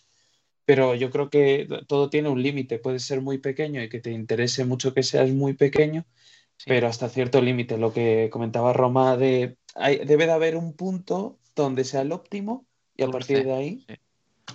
perfecto. Porque ahora te la tiro, Jesús. eh, si un piloto es más alto, porque yo me he fijado que cuando frenan, digamos, se, se levantan los pilotos, corrígeme, Roma, Sí, sí. se levantan y luego en recta se, se agachan mucho. Y claro, entiendo que si se levantan y tú eres más alto, frenas más la moto Por drag. Sí, por el arrastre. Correcto. sí. De hecho, si os fijáis, los pilotos de MotoGP hay muchas veces que utilizan más el sacar la pierna para crear un drag Sí. que no, que no utilizar el freno trasero. Anda, mira, esto no lo sabía. Yo voy apuntando cositas por si me sirven en un par de días en un en cierto evento de, de karting en Madrid. No digo más. No, pero lo, lo que decía de, de la pierna Roma, em, la gente dice, no, eso lo inventó Valentino. Lo inventó Pedrosa porque era tan chiquitito que necesitaba sacar la pierna para compensar el peso en la moto. Y es así. O sea, yo, no sabía que era eh, por el tema del drag, que es lo que decías tú, para parar la moto, pero sí sé que en este caso Pedrosa lo utilizaba porque, coño, era tan pequeño sobre la moto, iba lastrado que tenía que compensar los pesos de, de algún modo. Y de hecho Lorenzo ha sido de los únicos pilotos que no saca la pierna. Sí. Un poco más old school hoy en Mm. día, pero hoy en día hay tanto control del engine brake, de, o sea, de lo que es el freno Mm. motor, que además casi todo el freno en la rueda trasera ya te lo hace el motor. Porque al final la rueda trasera va conectada por la cadena al motor, ¿no? Mm. O sea, hay una, existe una relación o una correlación motor-velocidad-rueda trasera. También por las revoluciones, bueno, Mm. eso es un poco más técnico. Pero si tú cuando estás gestionando electrónica le frenas la rueda trasera, la electrónica también se vuelve un poco loca, en plan, Mm. me estás diciendo que con este engine brake quieres esto, pero si tú me lo cambias, entonces aprovechan todo este pack para decir, saco la pierna, creo dragging. Muchas veces se puede ver humo blanco porque acaban apoyando la bota, aunque sea un poco, para, para encima hacer arrastre, o sea, para hacer más freno, porque el motor ya te está frenando la rueda trasera. O sea, es que va todo al milímetro. Sí, sí, sí, sí. De hecho, yo- no sé si los de Fórmula 1 esto lo saben, pero alguna, tú que seguro que lo has visto en directo y yo lo he visto por vídeos, cómo acaban las botas, tío. Y sí, exagerado. De decir, pero si es que te estás limando la uña del pie, cabrón. Y he visto botes que la gente se estaba haciendo los callos. Seguro. Y eso que son de titanio, no, de titanio puede ser. Lo que es ese material. protector de lo que serían los dedos sí que puede ser titanio o tal, pero sí que es verdad que la suela sigue siendo goma. Sí, pero llevan una plancha, creo, ¿no? En, en la bota. No, no lo sé decir, estoy hablando aquí sin, sin conocimiento. No, aquí, aquí te diré, no lo sé las otras botas. Conozco bien las botas Alpinestars y las botas Alpinestars es la suela de la, de la bota y después hay una suela porque llevan un botín. ¿Vale? La, la bota de, Sí, como un calcetín por dentro para que... Ese que dicen, ¿no? de la bota. Claro, entonces tienes como las dos, la suela de verdad, que es la de la bota, y una suela, porque es súper fina para que tengan feeling, que tiene el, el botín interno. Entonces, pero bueno, yo he visto veces que tocaban el calcetín. Hostia puta. Es que toca frenar eso como sea, ¿eh? Sí, pero también en Moto 3 y Moto 2 lo hacen, ¿eh? Porque a menos freno echan, consiguen que las revoluciones bajen menos, entonces mejor freno con el pie que, que con el freno que mato la moto. Eso sí, con, con la curva de potencia, eh, no, no sé si al final aquí Jesús me puede corregir. Más que nada, en, en MotoGP, eh, corrígeme si me equivoco, cuando han, más que cortar con el puño, frenan con el freno trasero para mantener ese, esa curva de, de potencia sobre el motor y no perderla porque pierden más tiempo si, si cortas y vuelves a, acelerar. Em, no, no estoy seguro, es algo que dijo Rubén Saus hace mucho tiempo, pero no sé si se sigue haciendo. En MotoGP, bueno, lo que sí se hace, lo que se utiliza mucho el freno trasero, cuando lo llevan o tipo scooter o tipo en el pulgar, lo hacen muchas veces para crear más carga en el neumático, en el neumático trasero, porque uno, a más superficie de contacto, más grip. Eso es lógico. Y dos, si tú aplastas el neumático, el radio de giro, es decir, la parte anterior, la parte delantera de la moto, tiende a subvirar para adentro, a cerrar, a cerrar la línea que tú quieres buscar. Entonces lo utilizan, lo utilizan eso para corregir un poco la línea. Si están yendo largos, lo utilizan en la mano para cerrar un poco esa línea. O por ejemplo, eh, Jorge tiene un, estilo muy guay. Jorge frena mucho hasta la ápice de la curva y le manda muy rápido. Eso lo hace con gas, freno, es una combinación que bueno, yo tampoco sé cuál es, ¿eh? Hmm. No, no la sé de verdad. tampoco la de verles a ver si le vamos a quitar ahí la ventaja que pueda tener para el año que viene. Lo puede, pero es, es, muy claro, el tío, el tío, o sea, está, está a hmm. máxima inclinación y de repente levanta la moto y, pero eso es eso, consiguiendo esa superficie de contacto. Entonces, el gas no cerrarlo, no, no, no lo sé. La verdad no lo había mirado nunca. Es algo que, que si vuelvo al pado le tendría que preguntar a, a, los pilotos si cortan gas o mantienen ese gas, pero con el freno trasero como que terminan de, de corregir a lo mejor lo que es la, la, moto para llevarla más o menos recta y no perder esa, esa curva de, de potencia. Eh, podría ser, ¿eh? También te digo que es verdad que... También te estoy diciendo esto cuando las motos no eran lo que son hoy día en cuanto a tema de potencia, en cuanto a tema de, ayudas electrónicas, de whole shot y todo esto. Entonces, es lo, que te digo. Si, si vuelvo al pado, que es una pregunta que tendría que, que hacerles. Otra cosa es que me la quiero responder. Eso es otra cosa. Eso sí. Entonces, em, ¿queréis tratar algo de Fórmula 1 o seguimos con motos? Porque de Fórmula 1 hay salseo, ¿eh? Hay una noticia que a mí me... Mm, yo te diría, o sea, lo que, lo que veáis vosotros mejor, pero yo es que estoy disfrutando mucho escuchándos.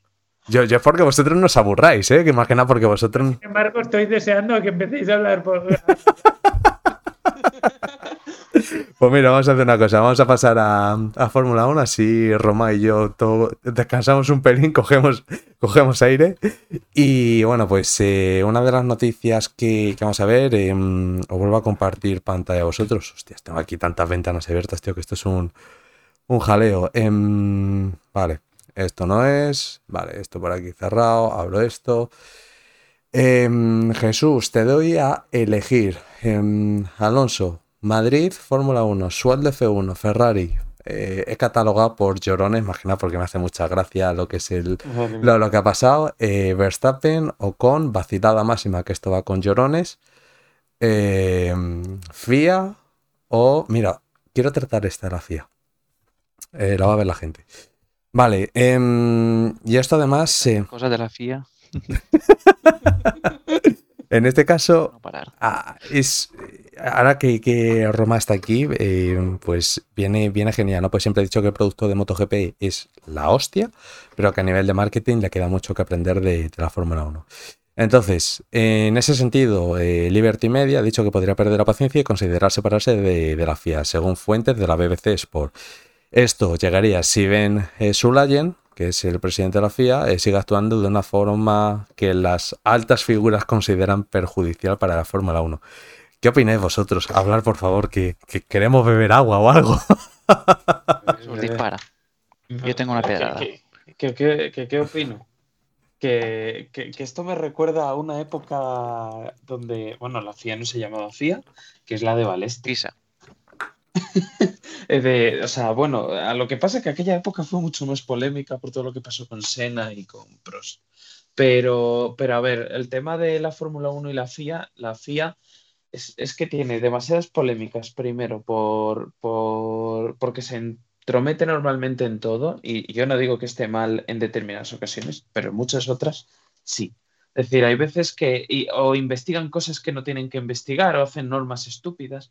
Porque, por ejemplo, y, me da igual el piloto que hubiera sido, que en este caso afectó a Carlos, pero lo de que te que por culpa del circuito te destrocen el coche con una alcantarilla y encima tengas que penalizar motor, eso es, e- ese, tipo de cosas deberían de estar ya cambiadas. O sea, no, no puede ser que, y es una cosa. Sí, las normas las hace la FIA, pero tienen que empezar a- a- yo creo que a usar el sentido común. Después, polémicas, bueno, con Ben Sulayem han tenido un montón, con todo el tema de, bueno, es que tienen polémicas cada dos por tres. O sea, cada, cada vez que te descuidas, no, es que ahora el límite presupuestario. Eh, ahora es que se lo ha pasado un equipo, pues es que me parece injusto la sanción que se le ha hecho. Bueno, pues, pues empezar a pensar en qué es lo lógico, qué es, eh, qué es lo que hay que hacer, qué- cómo se puede avanzar. No, no, no, es la FIA es eh, bueno, vamos a intentar poner una tirita, hacer un comunicado, hacer algo de marketing en plan de, eh, bueno, no somos eh, lo peor, no sé qué, y vamos a esperar a que el tiempo pase y se olviden de nosotros. Siempre es exactamente eso. Con lo de Abu Dhabi eh, intentaron eso. eh, ojo, y ojo que yo estoy de acuerdo con lo que pasó con Abu Dhabi, porque this is mo- motor racing. Eh, creo que lo dijo así, ¿no? Sí. Sí. Mira, Jesús, yo aquí, aquí tengo que quitarte, a ver, quitarte entre comillas, No, no, la razón por lo de Carlos Sainz, porque lo de Las Vegas, si bien fue excepcional, la sanción como tal está bien aplicada. Es decir, el, el reglamento F1 contempla que si tú tienes que utilizar más de no sé cuántos motores, a partir del el cuarto, del nuevo, penalizas y sales al fondo de la parrilla. Vale. Eso está bien aplicado. La cuestión es que lo que ha causado que tengas que usar ese cuarto motor no es culpa tuya de que no sepas hacer motores, porque claro, eso en teoría se plantea para que no te gastes dinero al burro. No, olvidaos de costes ecológicos, olvidémonos de, no, no. Esto se hace por sin, puramente dinero. No, no hay más. No, se- no se hace para No joda, ya pensaba que lo hacían por caridad. No. Yo me acuerdo en 2005-2006 que te ponían el motor de clasificación y el motor de carrera.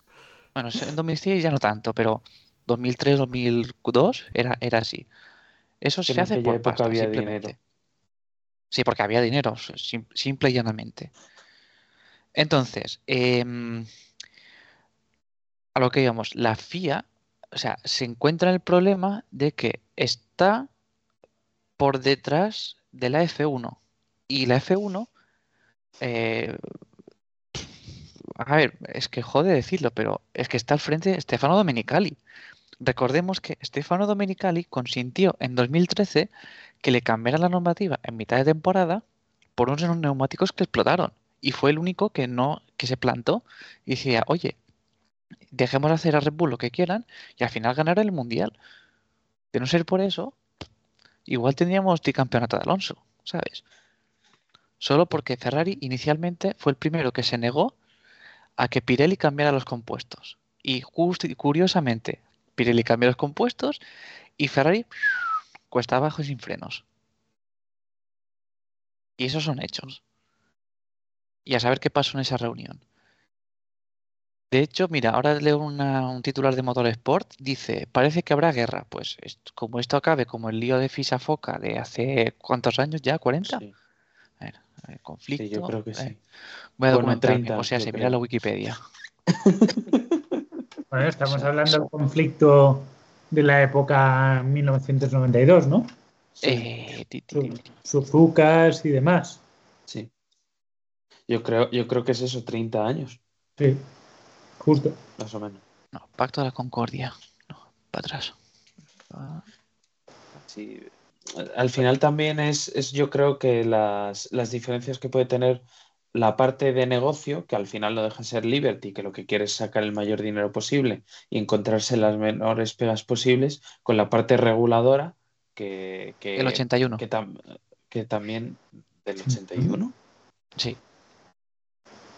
Pero esa no es el lío que estamos hablando de Balestre, yo creo, ¿eh? No, no, es, es el 81. El conflicto Fisa-Foca. Cuando Ah, venía vale, el, pero tú hablas. el Pacto de la Concordia. Vale, tú, habla, tú hablas de cuando, de cuando entra Bernie Eccleston a jugar. Sí, eso. No, no, vale, vale, vale. Yo bien. Vale, vale, me- yo me he equivocado también. No, no, yo había entendido el lío ya María Balestre con los pilotos, Senna Prost, por eso había dicho 92. Sí, no, no, eso fue antes. Digo, ha ido, ha ido full caliente. Digo, como haya acertado el tirón, digo, yo me descojono. Le No, pues- al equipo de, de Ya F1. María Balestre, eh, Senna es 92, Sí. eso es... Sí, eso sí. Sí. Sí, sí. Y, y hablábamos de Stefano Domenicali porque precisamente, y, y se, lo, se lo he leído esta mañana a Fons de Fórmula Fons, sobre todo eh, un poco lo que dispara el asunto es lo que pasó ayer.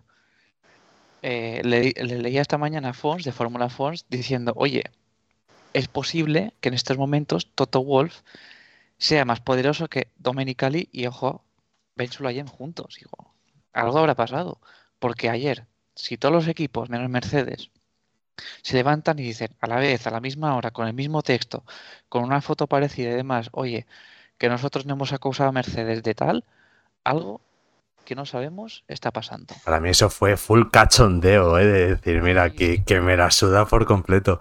Y ahora que has dicho Domenicali, em, me lo decía Jesús hace tiempo que me decía, hostia, dice, el programa que lleva una pegatina de la Fórmula 1 pegada ahí en el colín, ¿por qué? Y poca gente sabe que esto es porque tanto Campinotti eh, como Estefano son amigos.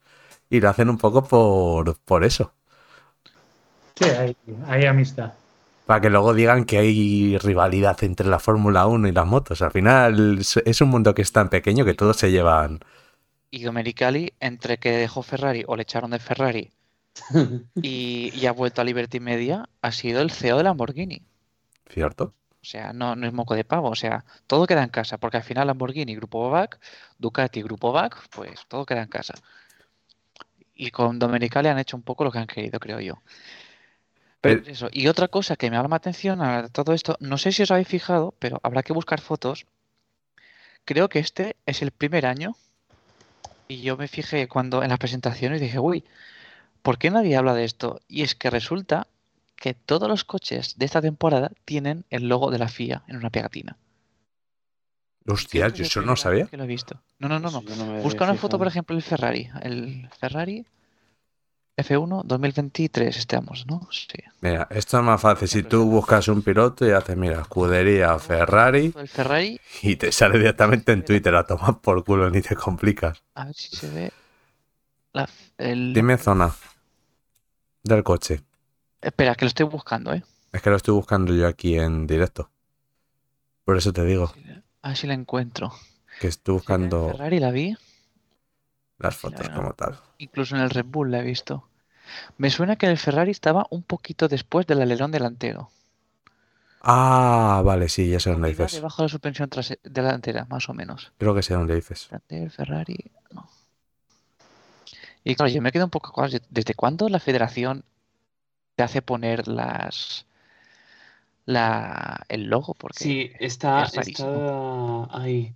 ¿La has visto, Está Jesús? detrás de los perfiles de, lo- de los perfiles del morro delantero, pero Ahí los lo veo. perfiles que están Ahí a- lo veo. alto, justo debajo del logo de Shell, que lo he visto en el, en el Sí, lo he visto. de presentación. Eh, En la cámara, en la cámara de la tele. Ah, vale, ya sé dónde dices, coño. ¿Dónde está la cámara? Pero alerón. En medio de los Sí, pero mira, espérate. Aquí en la parte trasera, ¿vale? Que lo, lo estoy compartiendo en el directo. Espérate, lo comparto a vosotros pantalla. Otra vez. Soy gilipollas, no sé por qué no dejo de compartir pantalla, pero eh, independientemente. A ver, coño, las reacciones que aparecen ahí. Vale, en esta zona está. Mira, esa no la había visto. Esto es de Abu Dhabi. Esta es la última carrera. ¿Está? En el Abu Dhabi, no ¿vale? había visto, ¿no? Ahí lo llevas. de, de- de marzo, digo, vale, digo, aquí está pasando algo y nadie se da cuenta, digo, ¿en qué momento la FIA est- se está poniendo así de, de farruca para proteger la F1? Porque yo creo que es la primera vez que lo vemos así de fuerte. Y ahora me pongo en modo mm, el amigo este de Fórmula Total, diciendo que todos conspiramos y demás, digo, aquí hay alguien que está por encima, seguro. Y Mira, aquí se ve me mejor. Quiero poner en el papel de Toto Wolf, porque al final todo esto salta porque Toto Wolf presuntamente, Mira, enseño la, la noticia, espérate.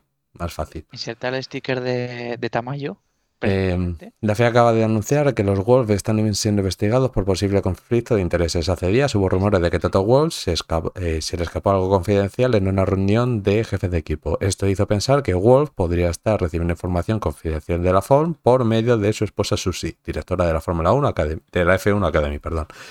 A la vez que Susie podría eh, tener información sobre los jefes de equipo eh, que a la FOM le eh, pudiese interesar. Entonces, de aquí, para poner el contexto a la gente, salió lo que era una noticia y bueno, pues Mercedes eh, dijo que el equipo no ha recibido información por parte del departamento de eh, compliance, eh, no me sale ahora, como el departamento jurídico de, de la FIA y ni nada relacionado con esto. Entonces, ¿qué sucedió? Bueno, pues que todos los equipos de la Fórmula 1, como podéis ver en esta imagen, dijeron, pues nada, vacilada de, de la historia por nuestros huevazos gordísimos y si os fijáis, eh, todos tienen el mismo comunicado. No hay ninguna eh, excepción, ¿vale? Que confirman que ellos no han sido eh, los que hayan hecho alegaciones al, al respecto o que hayan acusado y bueno, pues que apoyan también lo que es la F1 Academy y todo este proyecto de cara a la, a la próxima temporada. Hola. No, no, esos son los hechos. Y ahora estoy buscando, porque ayer lo puse en un tweet. A ver si lo encuentro. Salta Piero dice, hola, ¿os te has perdido hoy un pedazo de directo? Te has perdido full joya. Em, se viene sanción a Toto, pregunta, grande Nico Abad, este chat es dictador, efectivamente, este chat es muy dictador, porque si no nos seguís no podéis comentar. Eh, una, creo que ha salido un comunicado de la FIA diciendo que no había, que, que era todo, pues se les estaban investigando a alguien de la FOM con Toto Wolf y que han, que han descubierto que no había, no había incumplimiento de nada ni, ni, ni, ni nada. También no sé quién dijo ayer que en la última reunión del, de la que tuvieron los jefes de equipo, sí que hubo a lo mejor una pequeña discusión entre Horner y Wolf, pero nada del otro mundo, vamos, na- nada extraño, de una cosa que estaban hablando del futuro de la normativa, pero que no hubo nada. Entonces, que por eso los equipos estaban extrañados que hubiera salido esa noticia, como si ellos fueran los, los que habían acusado a, a, a Toto, y yo creo que es que los equipos no se van a poner a acusar, no, no les interesa. A mí me, Pues que no, no tienen pelotas. Básicamente. a mí me recuerda... No tienen narices. TV, perdón. Juan. Ahora, ¿me- ¿se me escucha? Sí, ahora sí, es que justo te he cortado yo sin querer. Yo, yo es que creo que no tienen narices de, de meterse en este fregado. Mira, ahora te lo paso. Por línea interna. De hecho, eh, haciendo un poco un símil con, con las motos, hubo un, un caso similar que hubo solo una fábrica, no sé si fue Ducati o fue Honda quien se negó al tema de unos test no, no me acuerdo con exactitud, pero sé que hubo un, un caso similar y dije, hostias, tío, aquí si es que esto se está convirtiendo en la Fórmula 1 y así no, ¿eh?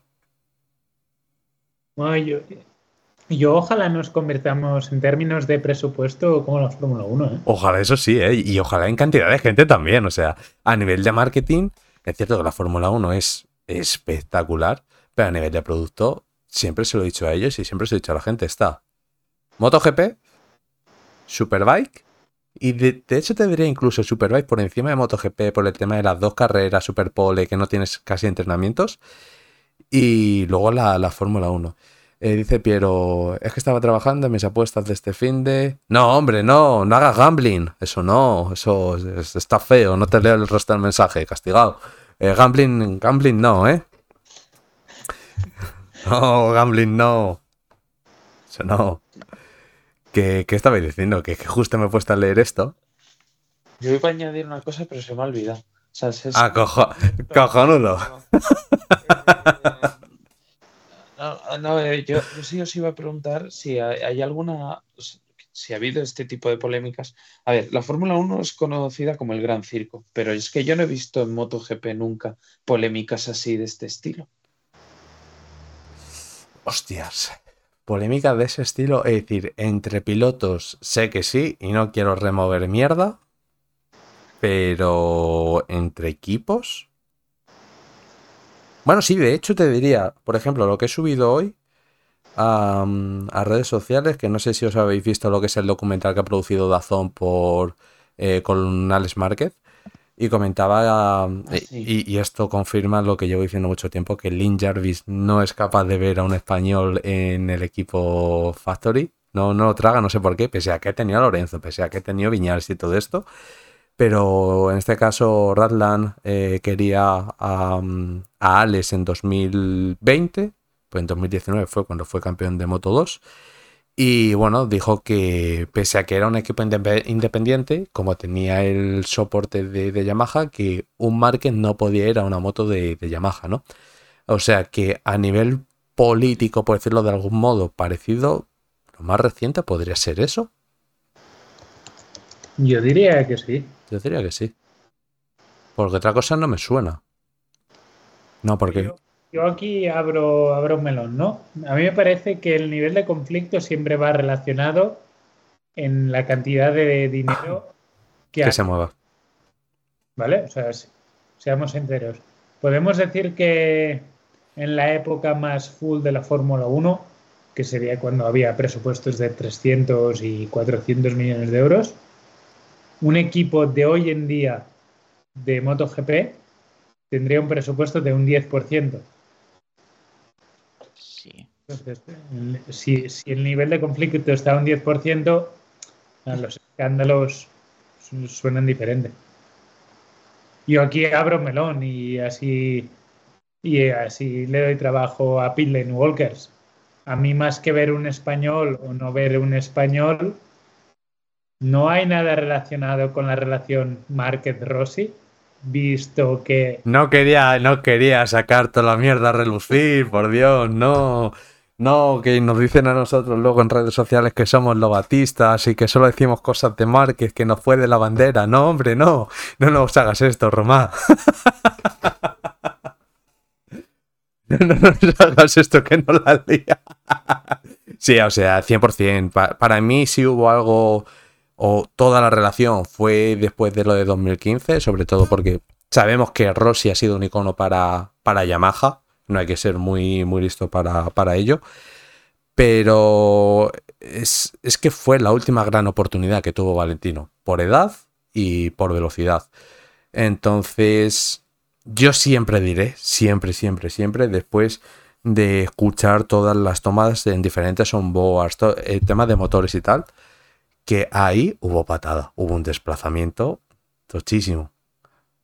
Para mí, repito, yo aquí barro para Pit Lane Walkers y digo, sin ser sensacionalistas, ahí se equivocaron ambas partes sí, 100%. en la gestión no solo de la carrera, sino de todo el fin de semana. Es que no me acuerdo qué pasó todo el fin de semana, siendo honesto. Esta rueda de prensa en Malasia, que Rossi Ah, sí, por lo de Australia. a Australia. Yo creo que fue una mala gestión por parte de todos, ya independientemente de lo que pase en carrera, que porque es cómo están hechas las tomas, nunca se sabrá nada a ciencia cierta, a no ser que alguien un día filtre los datos, que ahí lo podrías ver clarísimamente. Yo tengo dos cosas que decir. eh, y me van a decir que soy un marquista. Tengo No, no precisamente. Que ibas a decir, me van a decir que soy un lobatista. Eh, no, porque ahora es moto, o sea, ahora no soy lobatista. Eh, eh, Tenemos a Nico Abad. no, eh, ojo, Nico Abad ya lo hace full joya, ¿eh? como periodista es la polla, con el caso de Tata y se lo está currando que flipas. Mira, el año pasado me metí una pasada en el karting. Twitter, Hay, madre hay mía. recelo, ¿no? Noto, ¿Eh? noto cierto recelo. Hay resquemos, sí. La tengo grabada en un Reels por aquí. No, pero Una pasada, pobrecillo. que comen... Tengo que devolver. Qué cabrón. Pues mira, este año no sé si va al- a la GP Pistón esa. Pues yo no sé nada. En serio, no sé nada. Uh, cosas. Em, te iba a decir el tema de que hay varias cosas ahí. La primera es que, si te fijas, Márquez es un piloto que siempre tiende a decir la verdad. Es así, si se equivoca, es el primero que levanta la mano y dice, señores, yo me he equivocado, me he calentado, lo que sea. Y la segunda es que pusieron de enemigo a Márquez cuando Márquez fue el que le quitó puntos a Lorenzo en aquella carrera de Australia, porque le ganó.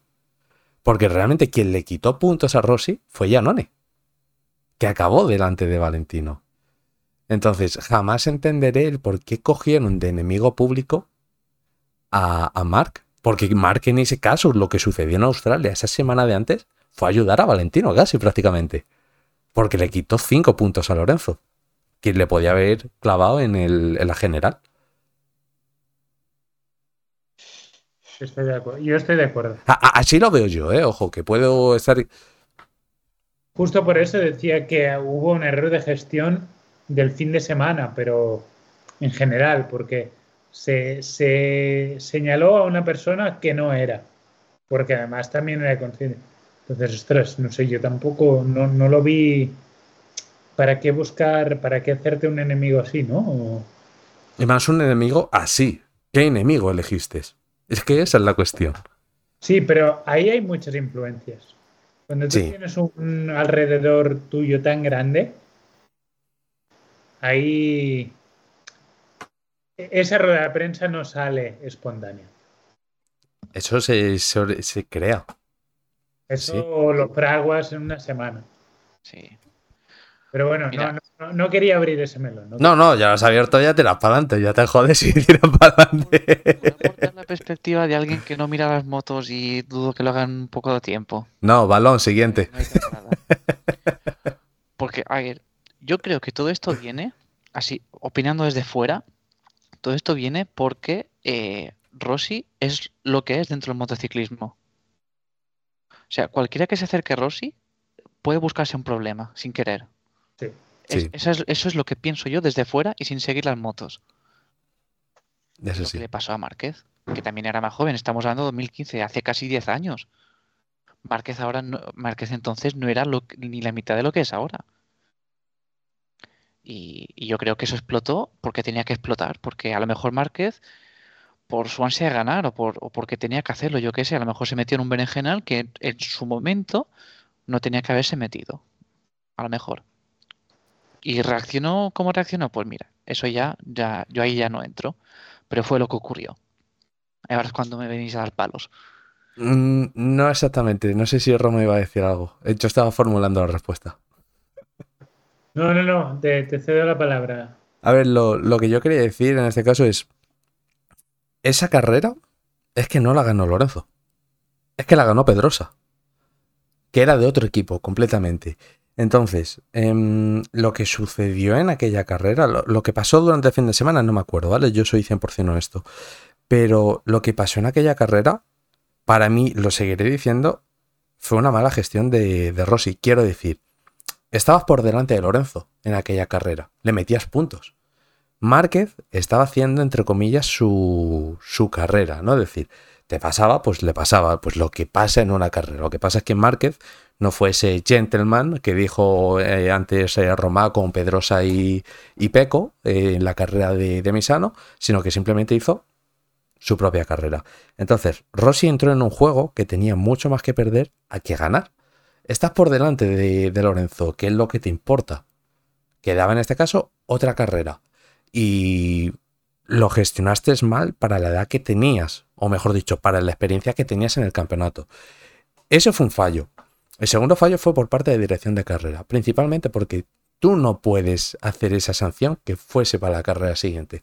Coges esa misma sanción y dices, mira, te has equivocado en esta carrera, lo pagas en esta carrera. Bandera negra y descalificado. Y llegas a Valencia con eh, limpio de sanciones por todas las partes. Entonces, para mí fue un problema de gestión del campeonato, de dirección de carrera y de, en este caso, de, de los pilotos. Para mí, repito, yo que lo vi desde fuera en aquel momento.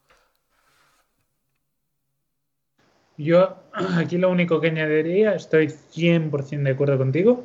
Si en, en ese momento hice los, hice los números, pero porque me apetecía a mí.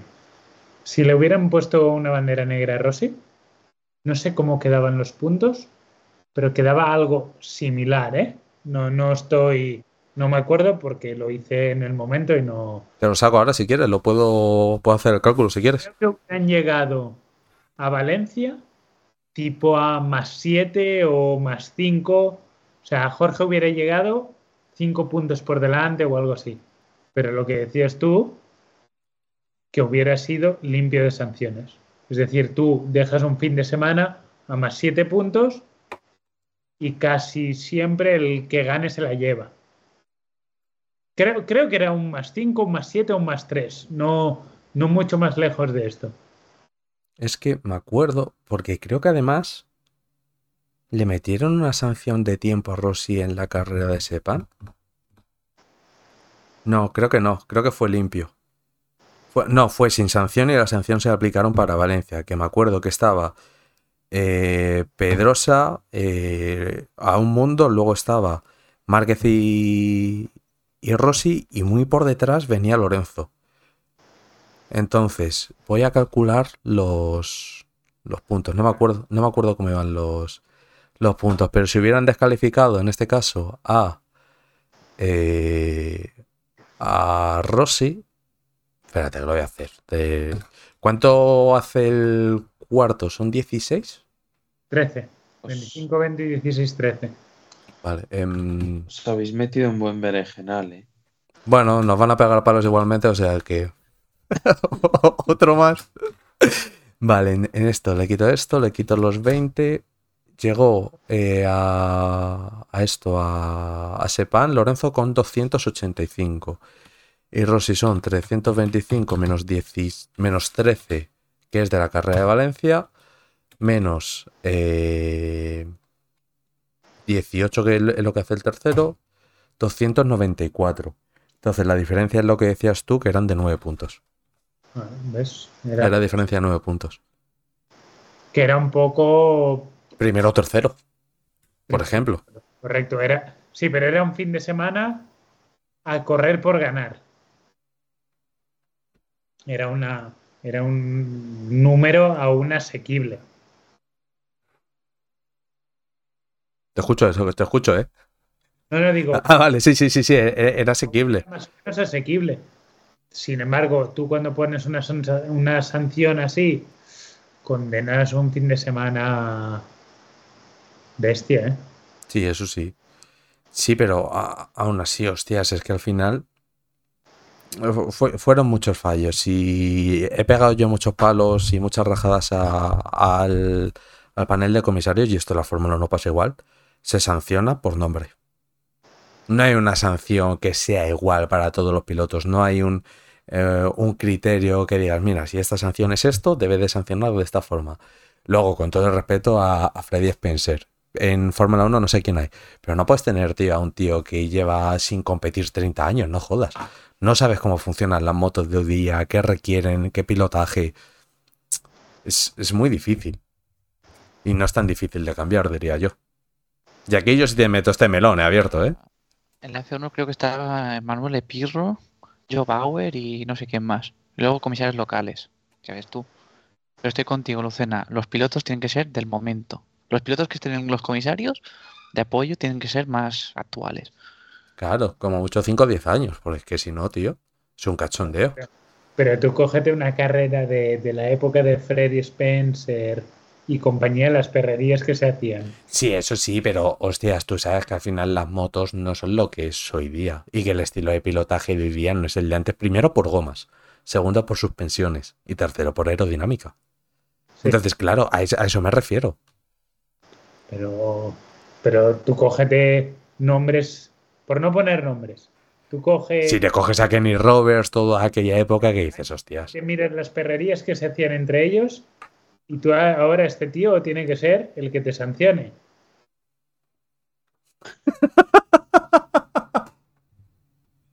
tu cara lo hice todo. yo, yo estoy de acuerdo aquí. Tendría, no sé si pilotos... Es que da igual, hay veces que la sanción se aplica bien, pero, pero muy pocas veces. En contexto, no se tiene en cuenta el contexto, entonces yo creo que es difícil o tiene difícil solución porque hay veces que el reglamento no se utiliza, o sea, o parece que no se utilice, y hay otras veces que sí se utiliza, ¿no? Como habláis antes en la Fórmula 1 en Las Vegas. Hombre, yo para una persona que mira la Fórmula 1 como fan del motor, o sea, me destruyes el coche con, con el, ¿cómo se llama? Con la tapa esa, que ahora no me sé. Ahora Eh, La alcantarilla. con la alcantarilla, ¿no? Y encima me penalizas. Sí, la regla está bien aplicada porque tengo que cambiar X. Ya. Pero ¿por qué tengo que cambiar el X? ¿No? Sí, es así. Exactamente. ¿El reglamento está bien aplicado? Sí, en ese punto Sí, sí. No, jodidamente. de hecho, de hecho, es irónico porque siempre nos hemos quejado de que se ha juzgado o se ha aplicado sanción según la consecuencia de lo que ha ocurrido, pero esta vez que teníamos que juzgar por la consecuencia de lo que ha ocurrido, hemos juzgado por la acción. Eh, eh, Es, que es esta vez tenía justificación, yo creo. No, o sea, no se podía. O sea, ¿qué vas a decir? No, es que, o sea, es que la, es que el motivo para mí era suficientemente bueno como para justificarlo. O sea, para justificar que, que valores por, por lo que, por el contexto, no tanto por, por la acción. O sea, no has, o sea, efectivamente, el reglamento está bien aplicado, pero eh, bajo el papel. Pero realmente ese reglamento no debería de tener ciertas, eh, ciertos condicionales por si pasa algo que no esté dentro de lo que comentabas antes, de que te cargues tu propio motor porque tienes un motor Honda de 1007 caballos que se estropea cada 2x3. Pues. ¿Estás dudando de la palabra de Casper? Hostias. Hostia puta. Es- Esto igual Román no lo sabe, pero hubo un Da- dale contexto. Dale el lore del canal. contexto. En, contexto que me gusta. a, a final de, a final de 2014, cuando terminó la temporada, el- salió un tuitero, un supuesto periodista, un insider de McLaren, que de hecho eh, sa- sabía o decía saber que había visto el motor Honda en acción en un banco de potencia y que eso daba 1007 caballos. 1007, ni uno más ni uno menos. Es- es- a ver, es ajustada, la- el número es ajustado. La Sí, sí. precisión a mí me gusta, en 2007, bien. 1007. Y luego también decía que ese motor nunca había sido probado en un Fórmula 1 cuando justo el miércoles siguiente al Gran Premio ese motor ya estaba montado en un McLaren y rodando además. Pero claro, era un motor de prueba que hizo cinco vueltas. Que fue el famoso motor del chispazo, luego en 2015. El chispazo a Alonso. Hostia, le, le rejuveneció 10 años, ¿eh? Gracias a ese chispazo seguimos teniendo a Alonso en la Fórmula 1. Ya- eso ya no, ya no entrar en eso. Pero Vi una teoría conspiratoria de eso, me encantó. Me encantó. sí, puede ser. Puede ser. Hostia puta, es que es exagerado, ¿eh? Es exagerado. Fue, Digo fue que- increíble. que si sobrevives a un chispazo de esas magnitudes, o, Sí. o te, mue- o te mueres o te conviertes en superhéroe, no, no hay otra. Es Alonso, o sea que cualquiera de las dos vale. Superhéroe ha sido No siempre. está muerto, por lo tanto, superhéroe. No cualquiera jubila a Michael Schumacher con un Renault. Ese sí, ese sí, hos- hostia puta tú. La, la de palos que, que se pueden dar en un momento, ¿eh? Sí. Es que hay, hay mucho lore aquí. em, luego también le voy a poner en contexto a, a Roma. Y nos metemos mucho con Aston Martin eh, a modo cachondeo, porque hay gente que dice que Aston Martin está sin dinero, que no tienen dinero. ¿Sabes? Y hostias, cuando al final un equipo está invirtiendo. Hostia, ya no digo más la cara que ha puesto. Que sí, que sí que. que no tienen dinero.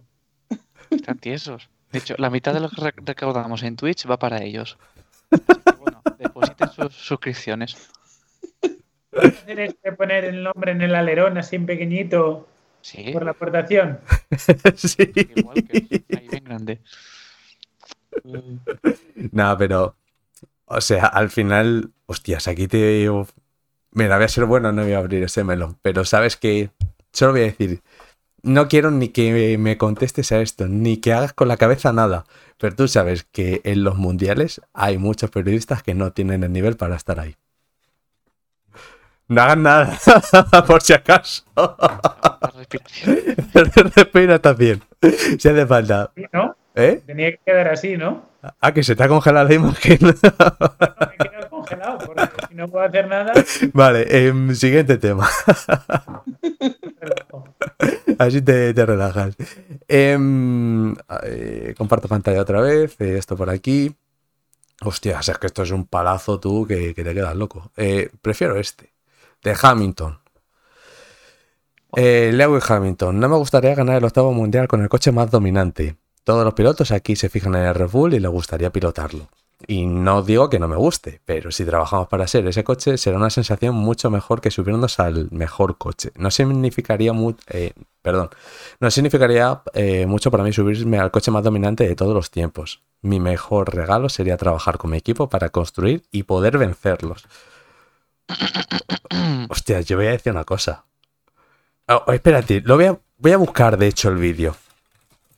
¿Hay vídeo de eso? No, voy a, no, os voy a dar una pista. Ojalá. Es un vídeo de Torrente. Cañita brava, solo os voy a decir eso. Eh, Miedo me da, Lucena.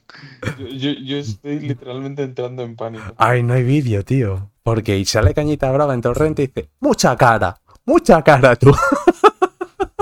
A ver, Hostia, es, es de tener mucha cara decir eso cuando has ganado con un coche que es súper dominante. Pero es que esto no es noticia. Ya sabemos que Hamilton es así. No diré palabras porque luego nos cancelan el canal, pero ya sabemos que Hamilton es así, o siempre lo ha sido así. ¿Te acuerdas? ¿Te acuerdas cuando en 2008 o 9 le sancionaron en Mónaco y, y él con todos sus papás dice, no, es que me sancionan por ser de cierto color? Tío, de eso yo no me acordaba. Eso lo- No me acuerdo yo de eso. es una clásica. Pero Hostia. voy a buscarte, te lo paso por línea interna. YouTube. ¿En serio?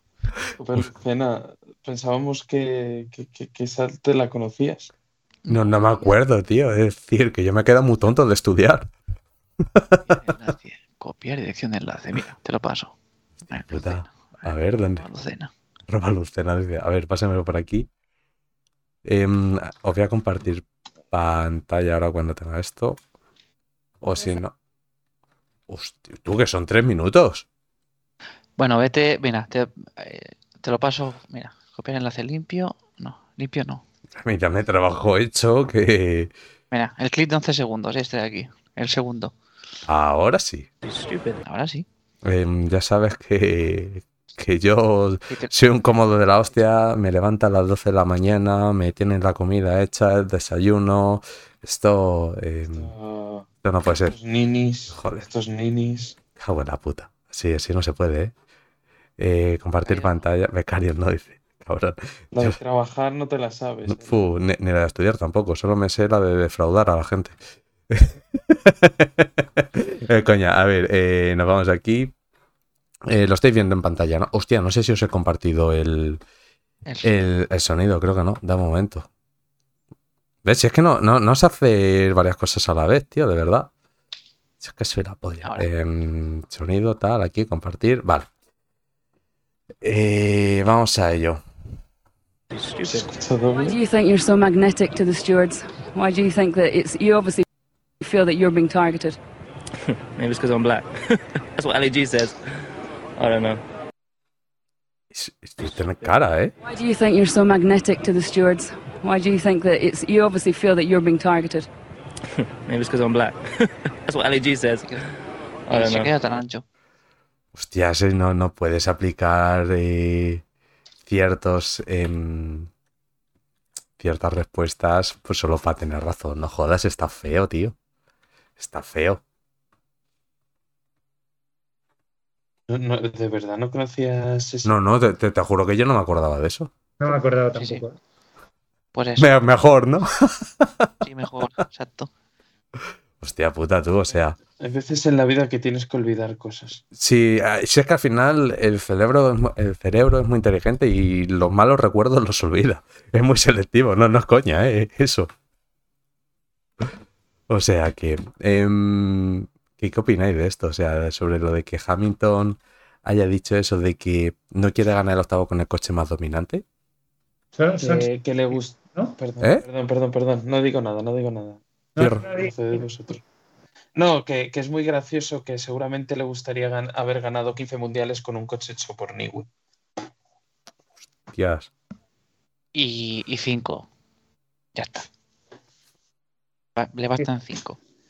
Pero Es cierto que, que cuando llevas siete mundiales, eso que lo dijera el último de la parrilla, ¿no? Su Noda, tendría mucho mérito. Decir, no, no, yo prefiero que yo prefiero ganar donde estoy.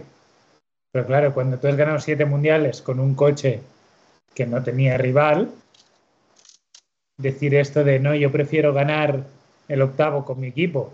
Sí, claro. Mal que vaya. Eso sí. No, no, no, lo que pasa, vamos, yo creo que lo que me quedo es de no quiero ganar con un coche tan dominante y es, o sea, es como tampoco, o sea, a ver, realmente creo que probablemente incluso las declaraciones estén sacadas un poco de contexto. Sí, eso seguro. Eh, Posiblemente los también. periodistas muchas veces, o incluso, bueno, yo ya lo he visto todo y, y algunos se inventan hasta declaraciones, así que Cierto, eh, no doy fe, ¿eh? Doy fe, no, no voy a decir nombres, pero ahora que dices eso, yo no sé si tú lo, esto lo has vivido en persona, pero yo he estado en declaraciones, tío. Además del Pramac. Con un piloto sustituto, como era en este caso, Tito Rabat, Jerez. Un año en específico. Y veo que se inventan parte de la, de la declaración un medio importante. Digo, una polla. Efectivamente, dije, no puede ser verdad. Exagerado. Hay que vigilar mucho, sí, sí, hay que vigilar mucho. Sí, sí, o sea, yo me quedo flipando y dices, hostia puta, tío, pero que no todo vale.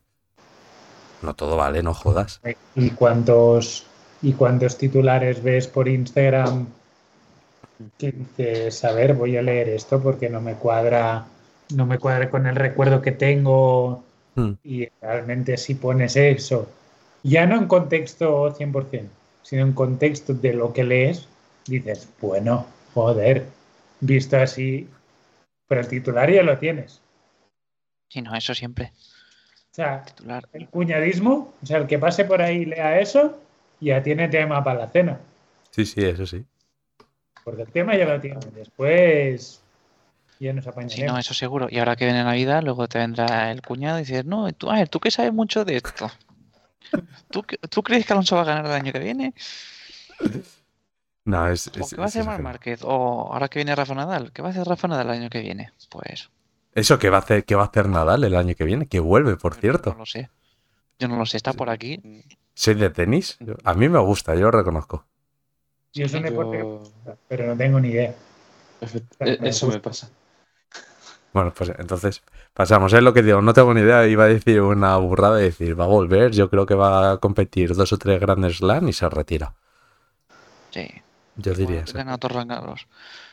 No, no digo que no tenga ni idea. Sí, obviamente creo que Rafa Nadal. Creo que con el tenis ha pasado una cosa que ha pasado en las motos, que somos afortunados de haber vivido una época con unos nombres que difícilmente se puede repetir en la historia. Sí, sí, sí, sí. Porque Sí, tú sí. conjuntes en la historia Totalmente. tenis, Federer, Djokovic, Nadal y otros nombres que ahora no me viene a la cabeza. Del Potro, toda esa gente también. Sí, no, no. Hmm, Murray. Pues sí, iba a decir, iba a añadir Murray. Pero que tú juntes todos esos nombres en la misma época, compitiendo en el mismo momento, en formas físicas, en edades similares, ¿no? Eso. Es que yo creo que hay veces que no nos damos cuenta y lo traigo a mi terreno, ¿no? Hay que Valentino Rossi, Mar Márquez, Jorge Lorenzo, Dani Pedrosa en pista. Ostras, no es No fácil. para mí del deporte, ¿eh?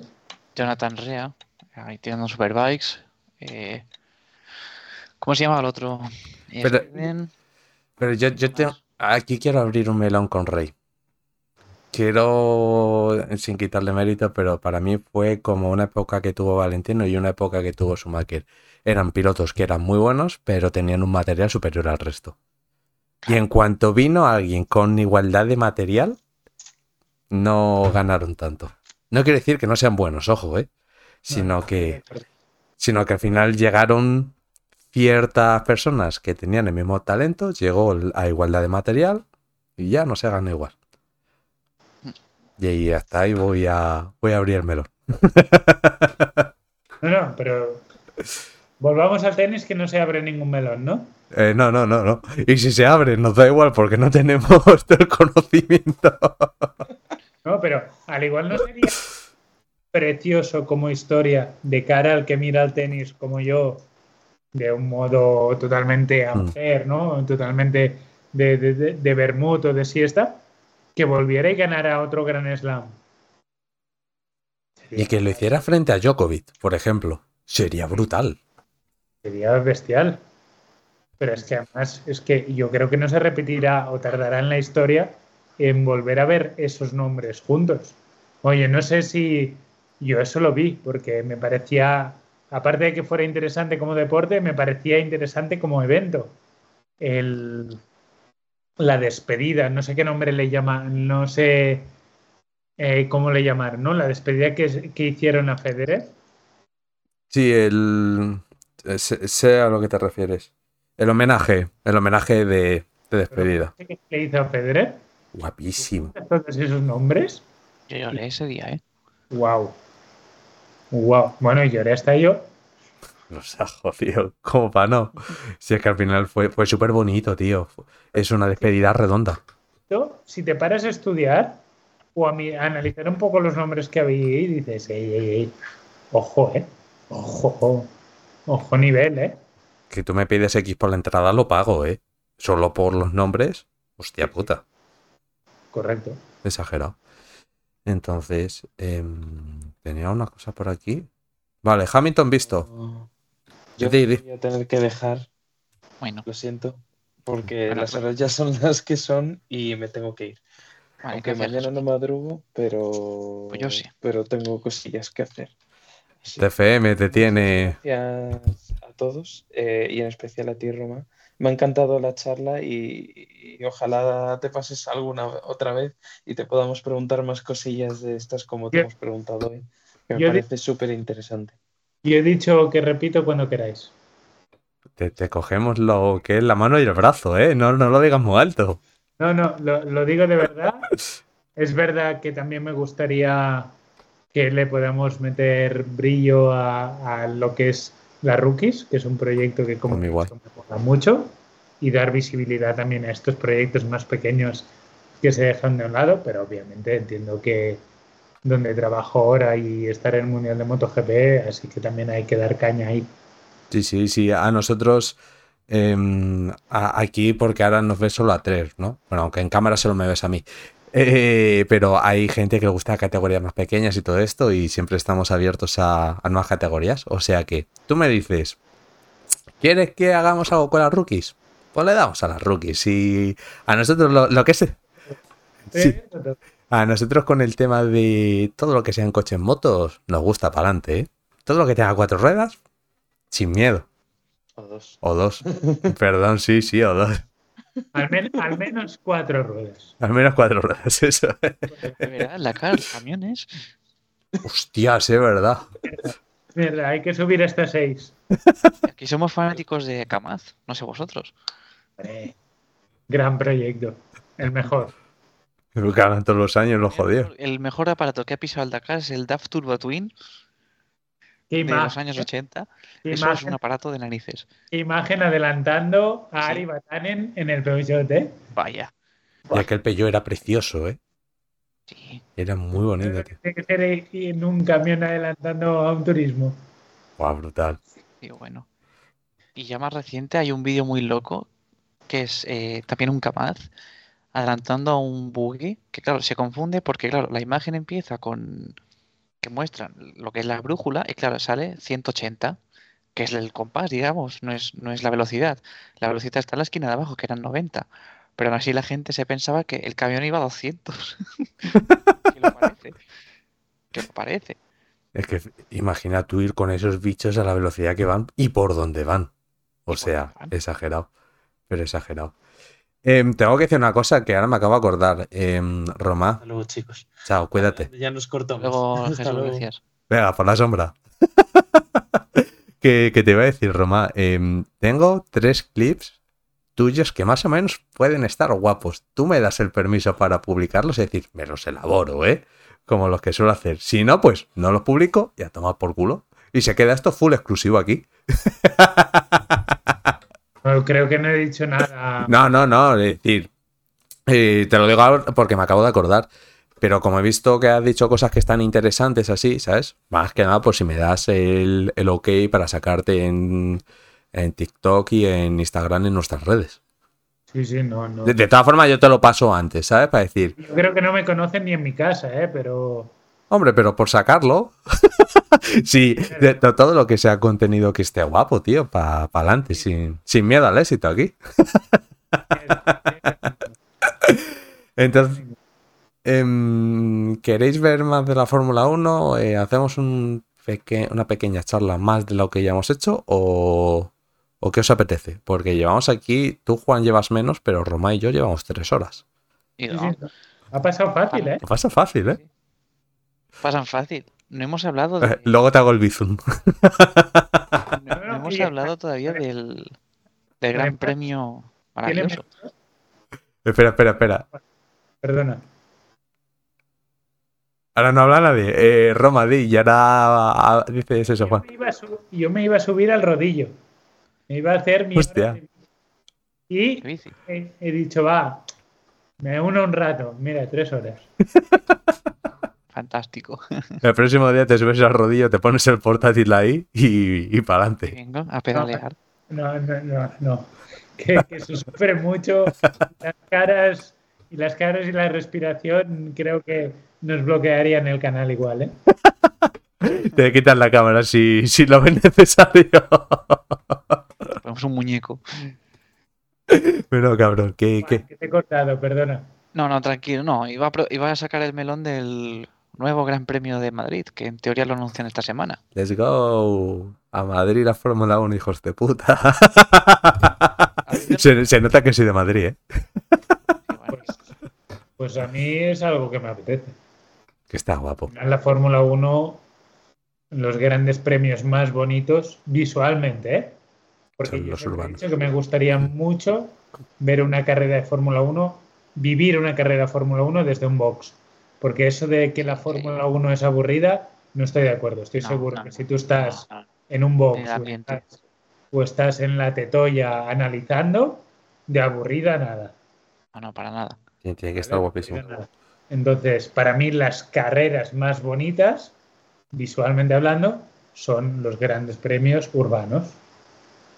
Los entendidos han dicho que Vegas ha sido un desastre.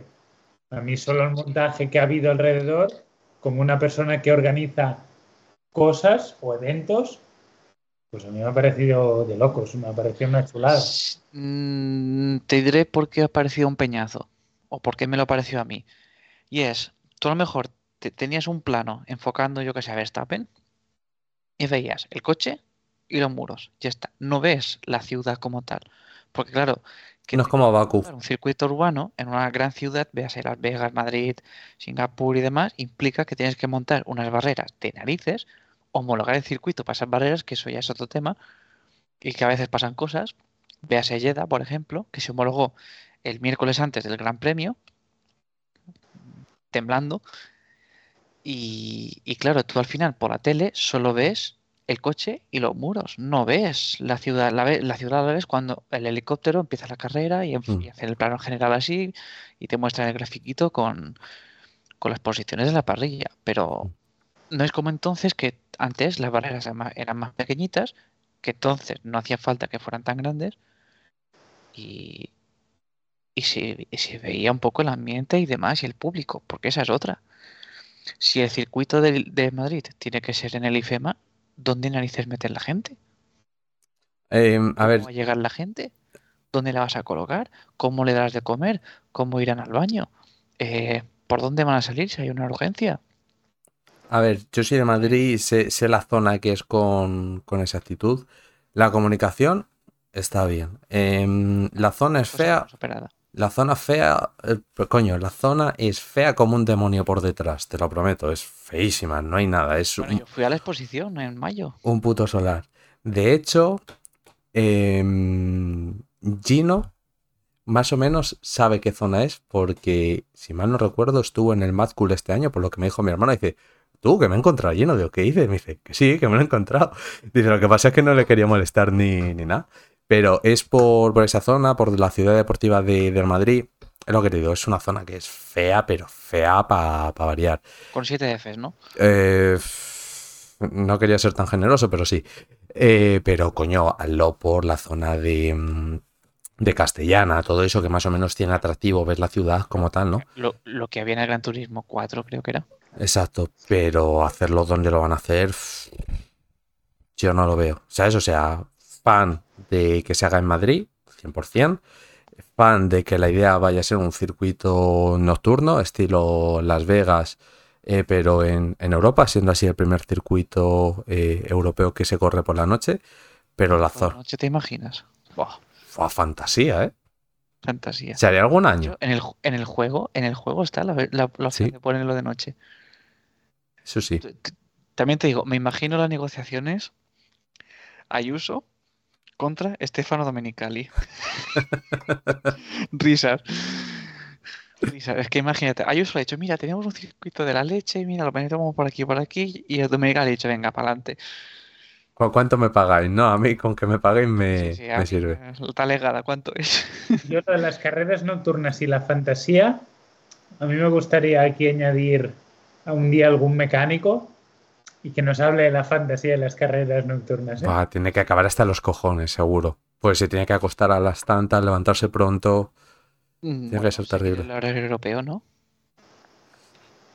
Porque en Singapur yo leí que siguen el horario de Europa. Sí, pero ahí porque te compensa, pero aquí en Madrid o lo que sea.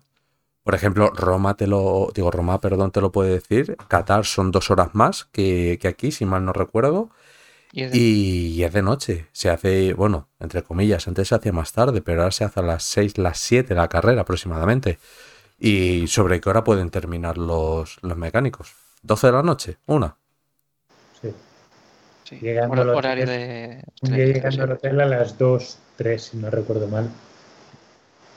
Sí, pero no es, rea- no es la carrera es de noche, cambias todo tu horario. Al No. final no es que sales del hotel a las 4 de la tarde. Que sales a las en el 12. hotel a las 11, a las 12. Y te Sí, metes a la cama a las 2. Sí, sí, sí.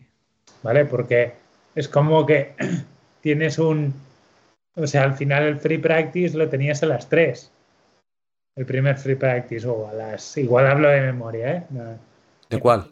Ya tantos horarios en Qatar. En Qatar sí, era a las 3, creo. Te confirmo que tengo aquí, estaba Te haciendo... lo, te lo puedo mirar si, si quieres en un momento, ¿eh? Em, Lo tengo abierto. Schedule Qatar MotoGP. 15.45, el primer free practice.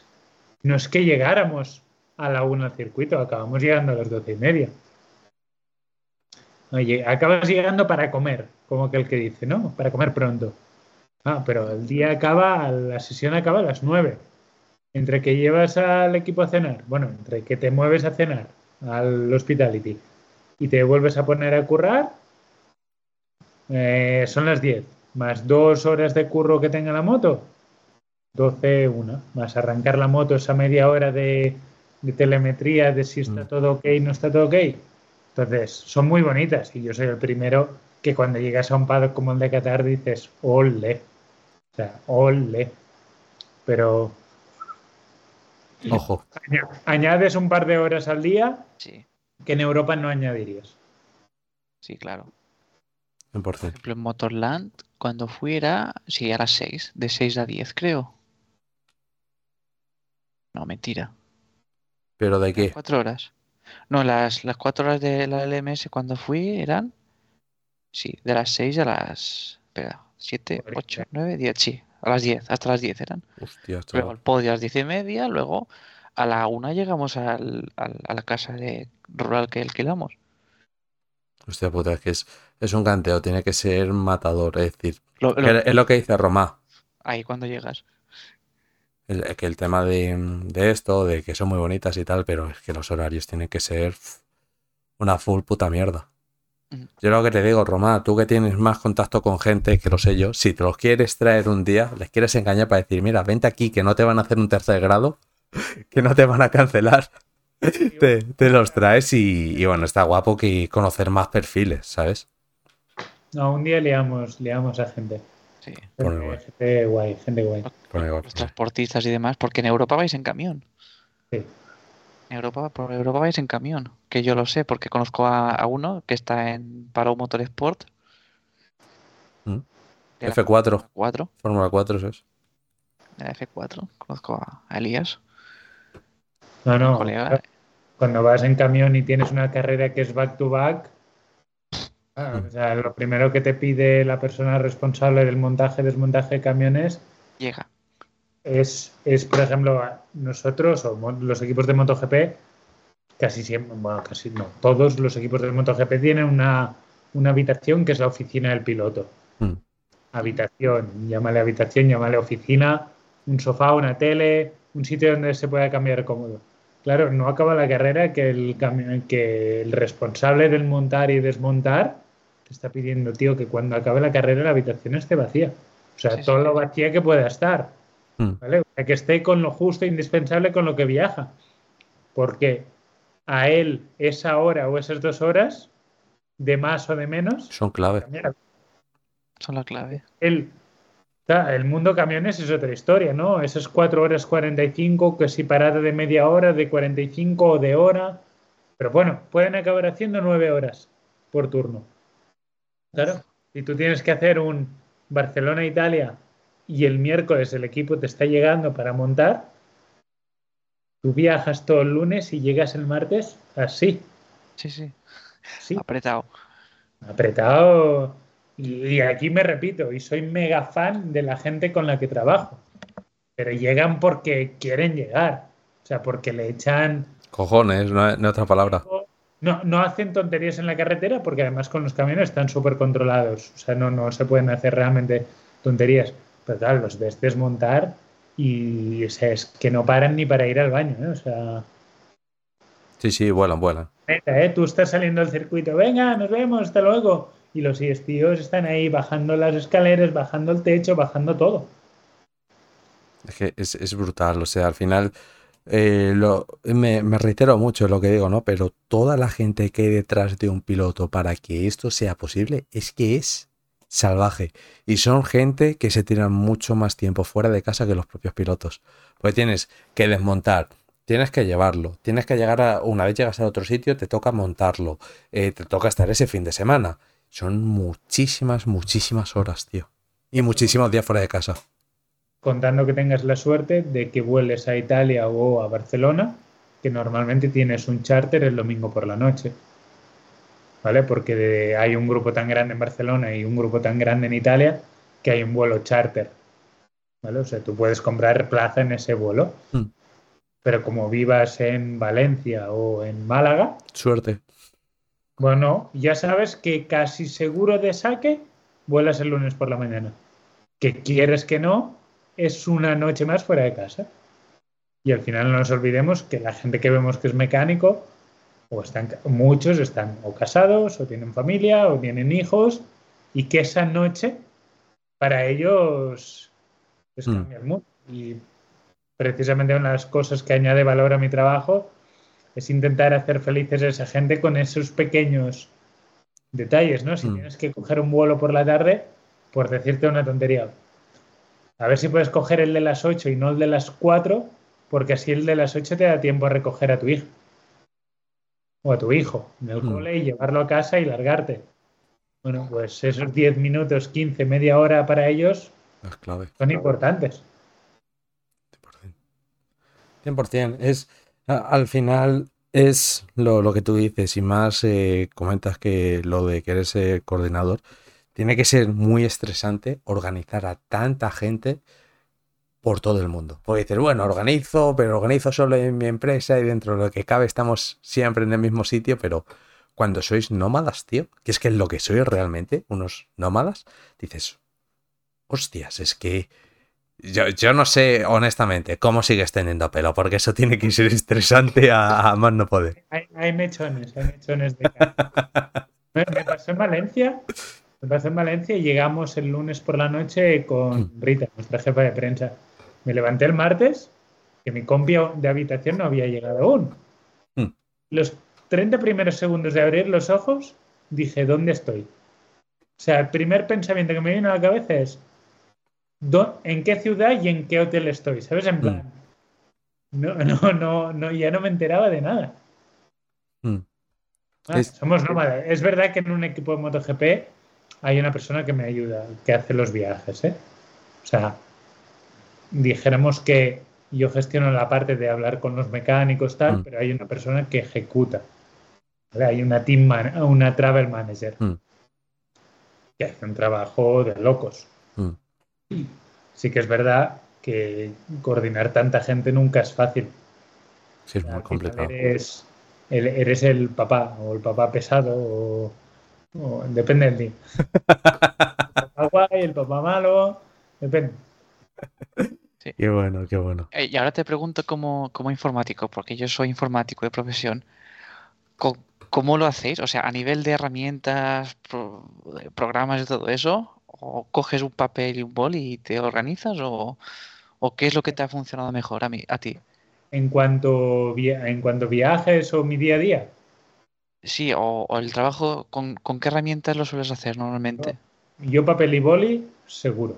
O sea, yo Sí. me reúno o voy a ver a un mecánico Un yo, yo voy con una libreta. De hecho, esto es una fricada lo que os voy a decir y de ahí podéis sacarle, podéis sacarle todo el jugo. Yo cuando recibo el pantalón de, del- de nuestro uniforme, mido, mido el bolsillo que lleva en el lateral y de ahí me hago, una, me hago una libreta que quepa en ese bolsillo, Qué guapo. que sea lo más ancha posible. ¿Sabes ¿Por qué qué? guay?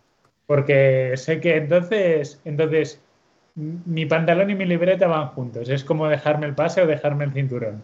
Si me sí. dejo eso, el día va a ser un desastre seguro. O sea, no hay, no hay forma de que le arregles el día. Entonces yo soy de los de boli y después ordenador, mucho ordenador. Sí.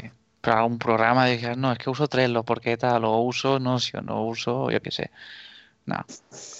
Los de notas. ¿Tocas tantos palos? No, no tantos palos, pero no, no eres una persona que solo trabajes en Excel. Sí. Si En Excel. Hostias, en el chaval, flipa. No me lo esperaba para nada, eh, te lo prometo. Excel, Excel es Dios, tío. Fíjate que yo soy consultor en ciberseguridad y no sé usar el Excel. Veremos. Yo, yo el Excel Te lo juro, ¿eh? influenciado por mi madre, pero sí, so- me gusta. Le gusta más a ella. ¿eh? Ella ha conseguido Sí, que, sí, no. es que Yo soy un poco sibarita del Excel también. A mí me gustaría ser un poco más, pero bueno, entiendo que también siempre se quiere ser un poco más. Pero sí que es verdad que el- para todo lo que es viaje es Excel, o todo lo que son listados, Mm. Sí, de contabilidad, o por ejemplo, aquí el que es un nerd en el sentido más positivo, que compartimos ese punto nerd, es, es Gino con los pesos de las cajas. Hostia. Tú- Ah, claro, claro. tú- nosotros se lleva Sí, sé, sé que va por peso, pero no, no esperaba yo ese. ver cuánto más, cuánto menos, porque bueno, al final, bueno, por, por tener un control, ¿no? Diferencia de carrera a carrera, etc, etc, etc. Hay muchos ETCs. Entonces, el Excel para eso y todo lo que sea viajes, para hacer un listado, también sería eso. Mm. Yo Excel lo utilizo bastante, de hecho. Qué curioso. No, no esperábamos la respuesta a No, esto. no, la, la verdad que no. Me, me acuerdo de un meme que circula mucho. eh, hasta organizar la ropa del equipo te vale Sí, para sí. todo. Un- Sí, sí, sí, sí, es, es maravilloso. Me, me quiero acordar de un meme que circula mucho en grupos de programadores que es eh, un cangrejo aguantando un pez hacia arriba y visto. pez pone eh, el, the entire bank system in the world y el cangrejo es y el, y el- y el cangrejo es el, el, el Excel. Qué buenísimo, buenísimo. Yo le vi por LinkedIn y dije, está guapísimo. Entonces, em, una cosa. Bueno, Papel, y ordenador, en resumen. qué bueno. Lo, lo de toda la vida. Si funciona, eh, como decimos los informáticos, si funciona, no lo toques. Exacto. Es, es eso. Entonces, eh, lo que sí voy a decir es que llevamos 3 horas 37. Eh, mira, la pasa aquí, lo voy a poner en, en grande. A ver si lo puedo poner. Y eso es decir, llevamos toda la puta tarde, pero toda la tarde, y os vamos a dejar con ganas de, de más, ¿no? Porque tampoco, tampoco hay que, que aburrirse. abru- a- joder, ¿sabrá hablar o, o no sabrá? Tampoco hay que aburriros. Entonces, eh, lo primero de todo, agradecer a Romá por pasarse. No estaba planificado para nada, pero para nada. Hay una cosa que sí, eh, te voy a decir ahora fuera de, del directo, porque a la gente esto le da igual. Pero es eso, que muchísimas gracias por, por pasarte. Se- seguimos siendo amigos, porque te has pasado, has entrado. La gente que no entra, pues ya no, ya no queremos nada. Entonces, riesgo, digo, a tomar por dicho. mejor dicho. Entonces, os dejo a vosotros eh, despediros y eso. También a la gente del podcast, eh, 338, habéis aguantado como titanes. Muchas, muchísimas gracias. Os dejo a vosotros. Bueno, yo gracias por la invitación, aunque ha sido un poco más una amenaza para perder y se va a repetir. Intentaremos traer gente en las motos guay y dar visibilidad a proyectos y personas que lo merecen mucho. Juan. Juan. Simplemente eso, agradecer a Roma su visita. Eh, me ha encantado ver la perspectiva desde, desde su punto de vista, porque al final nosotros como ahora espectadores y ojalá algún día estemos ahí eh, dándonos el cobre con, en los boxes, esperemos. Y veremos a ver dónde nos lleva esto. Y nada, muchas gracias por la visita y a ver si no, si algún día nos cuenta más aventurillas del, del mundo de las motos. Esperemos, espero. Ah, hasta donde aguante el Bizun, o sea que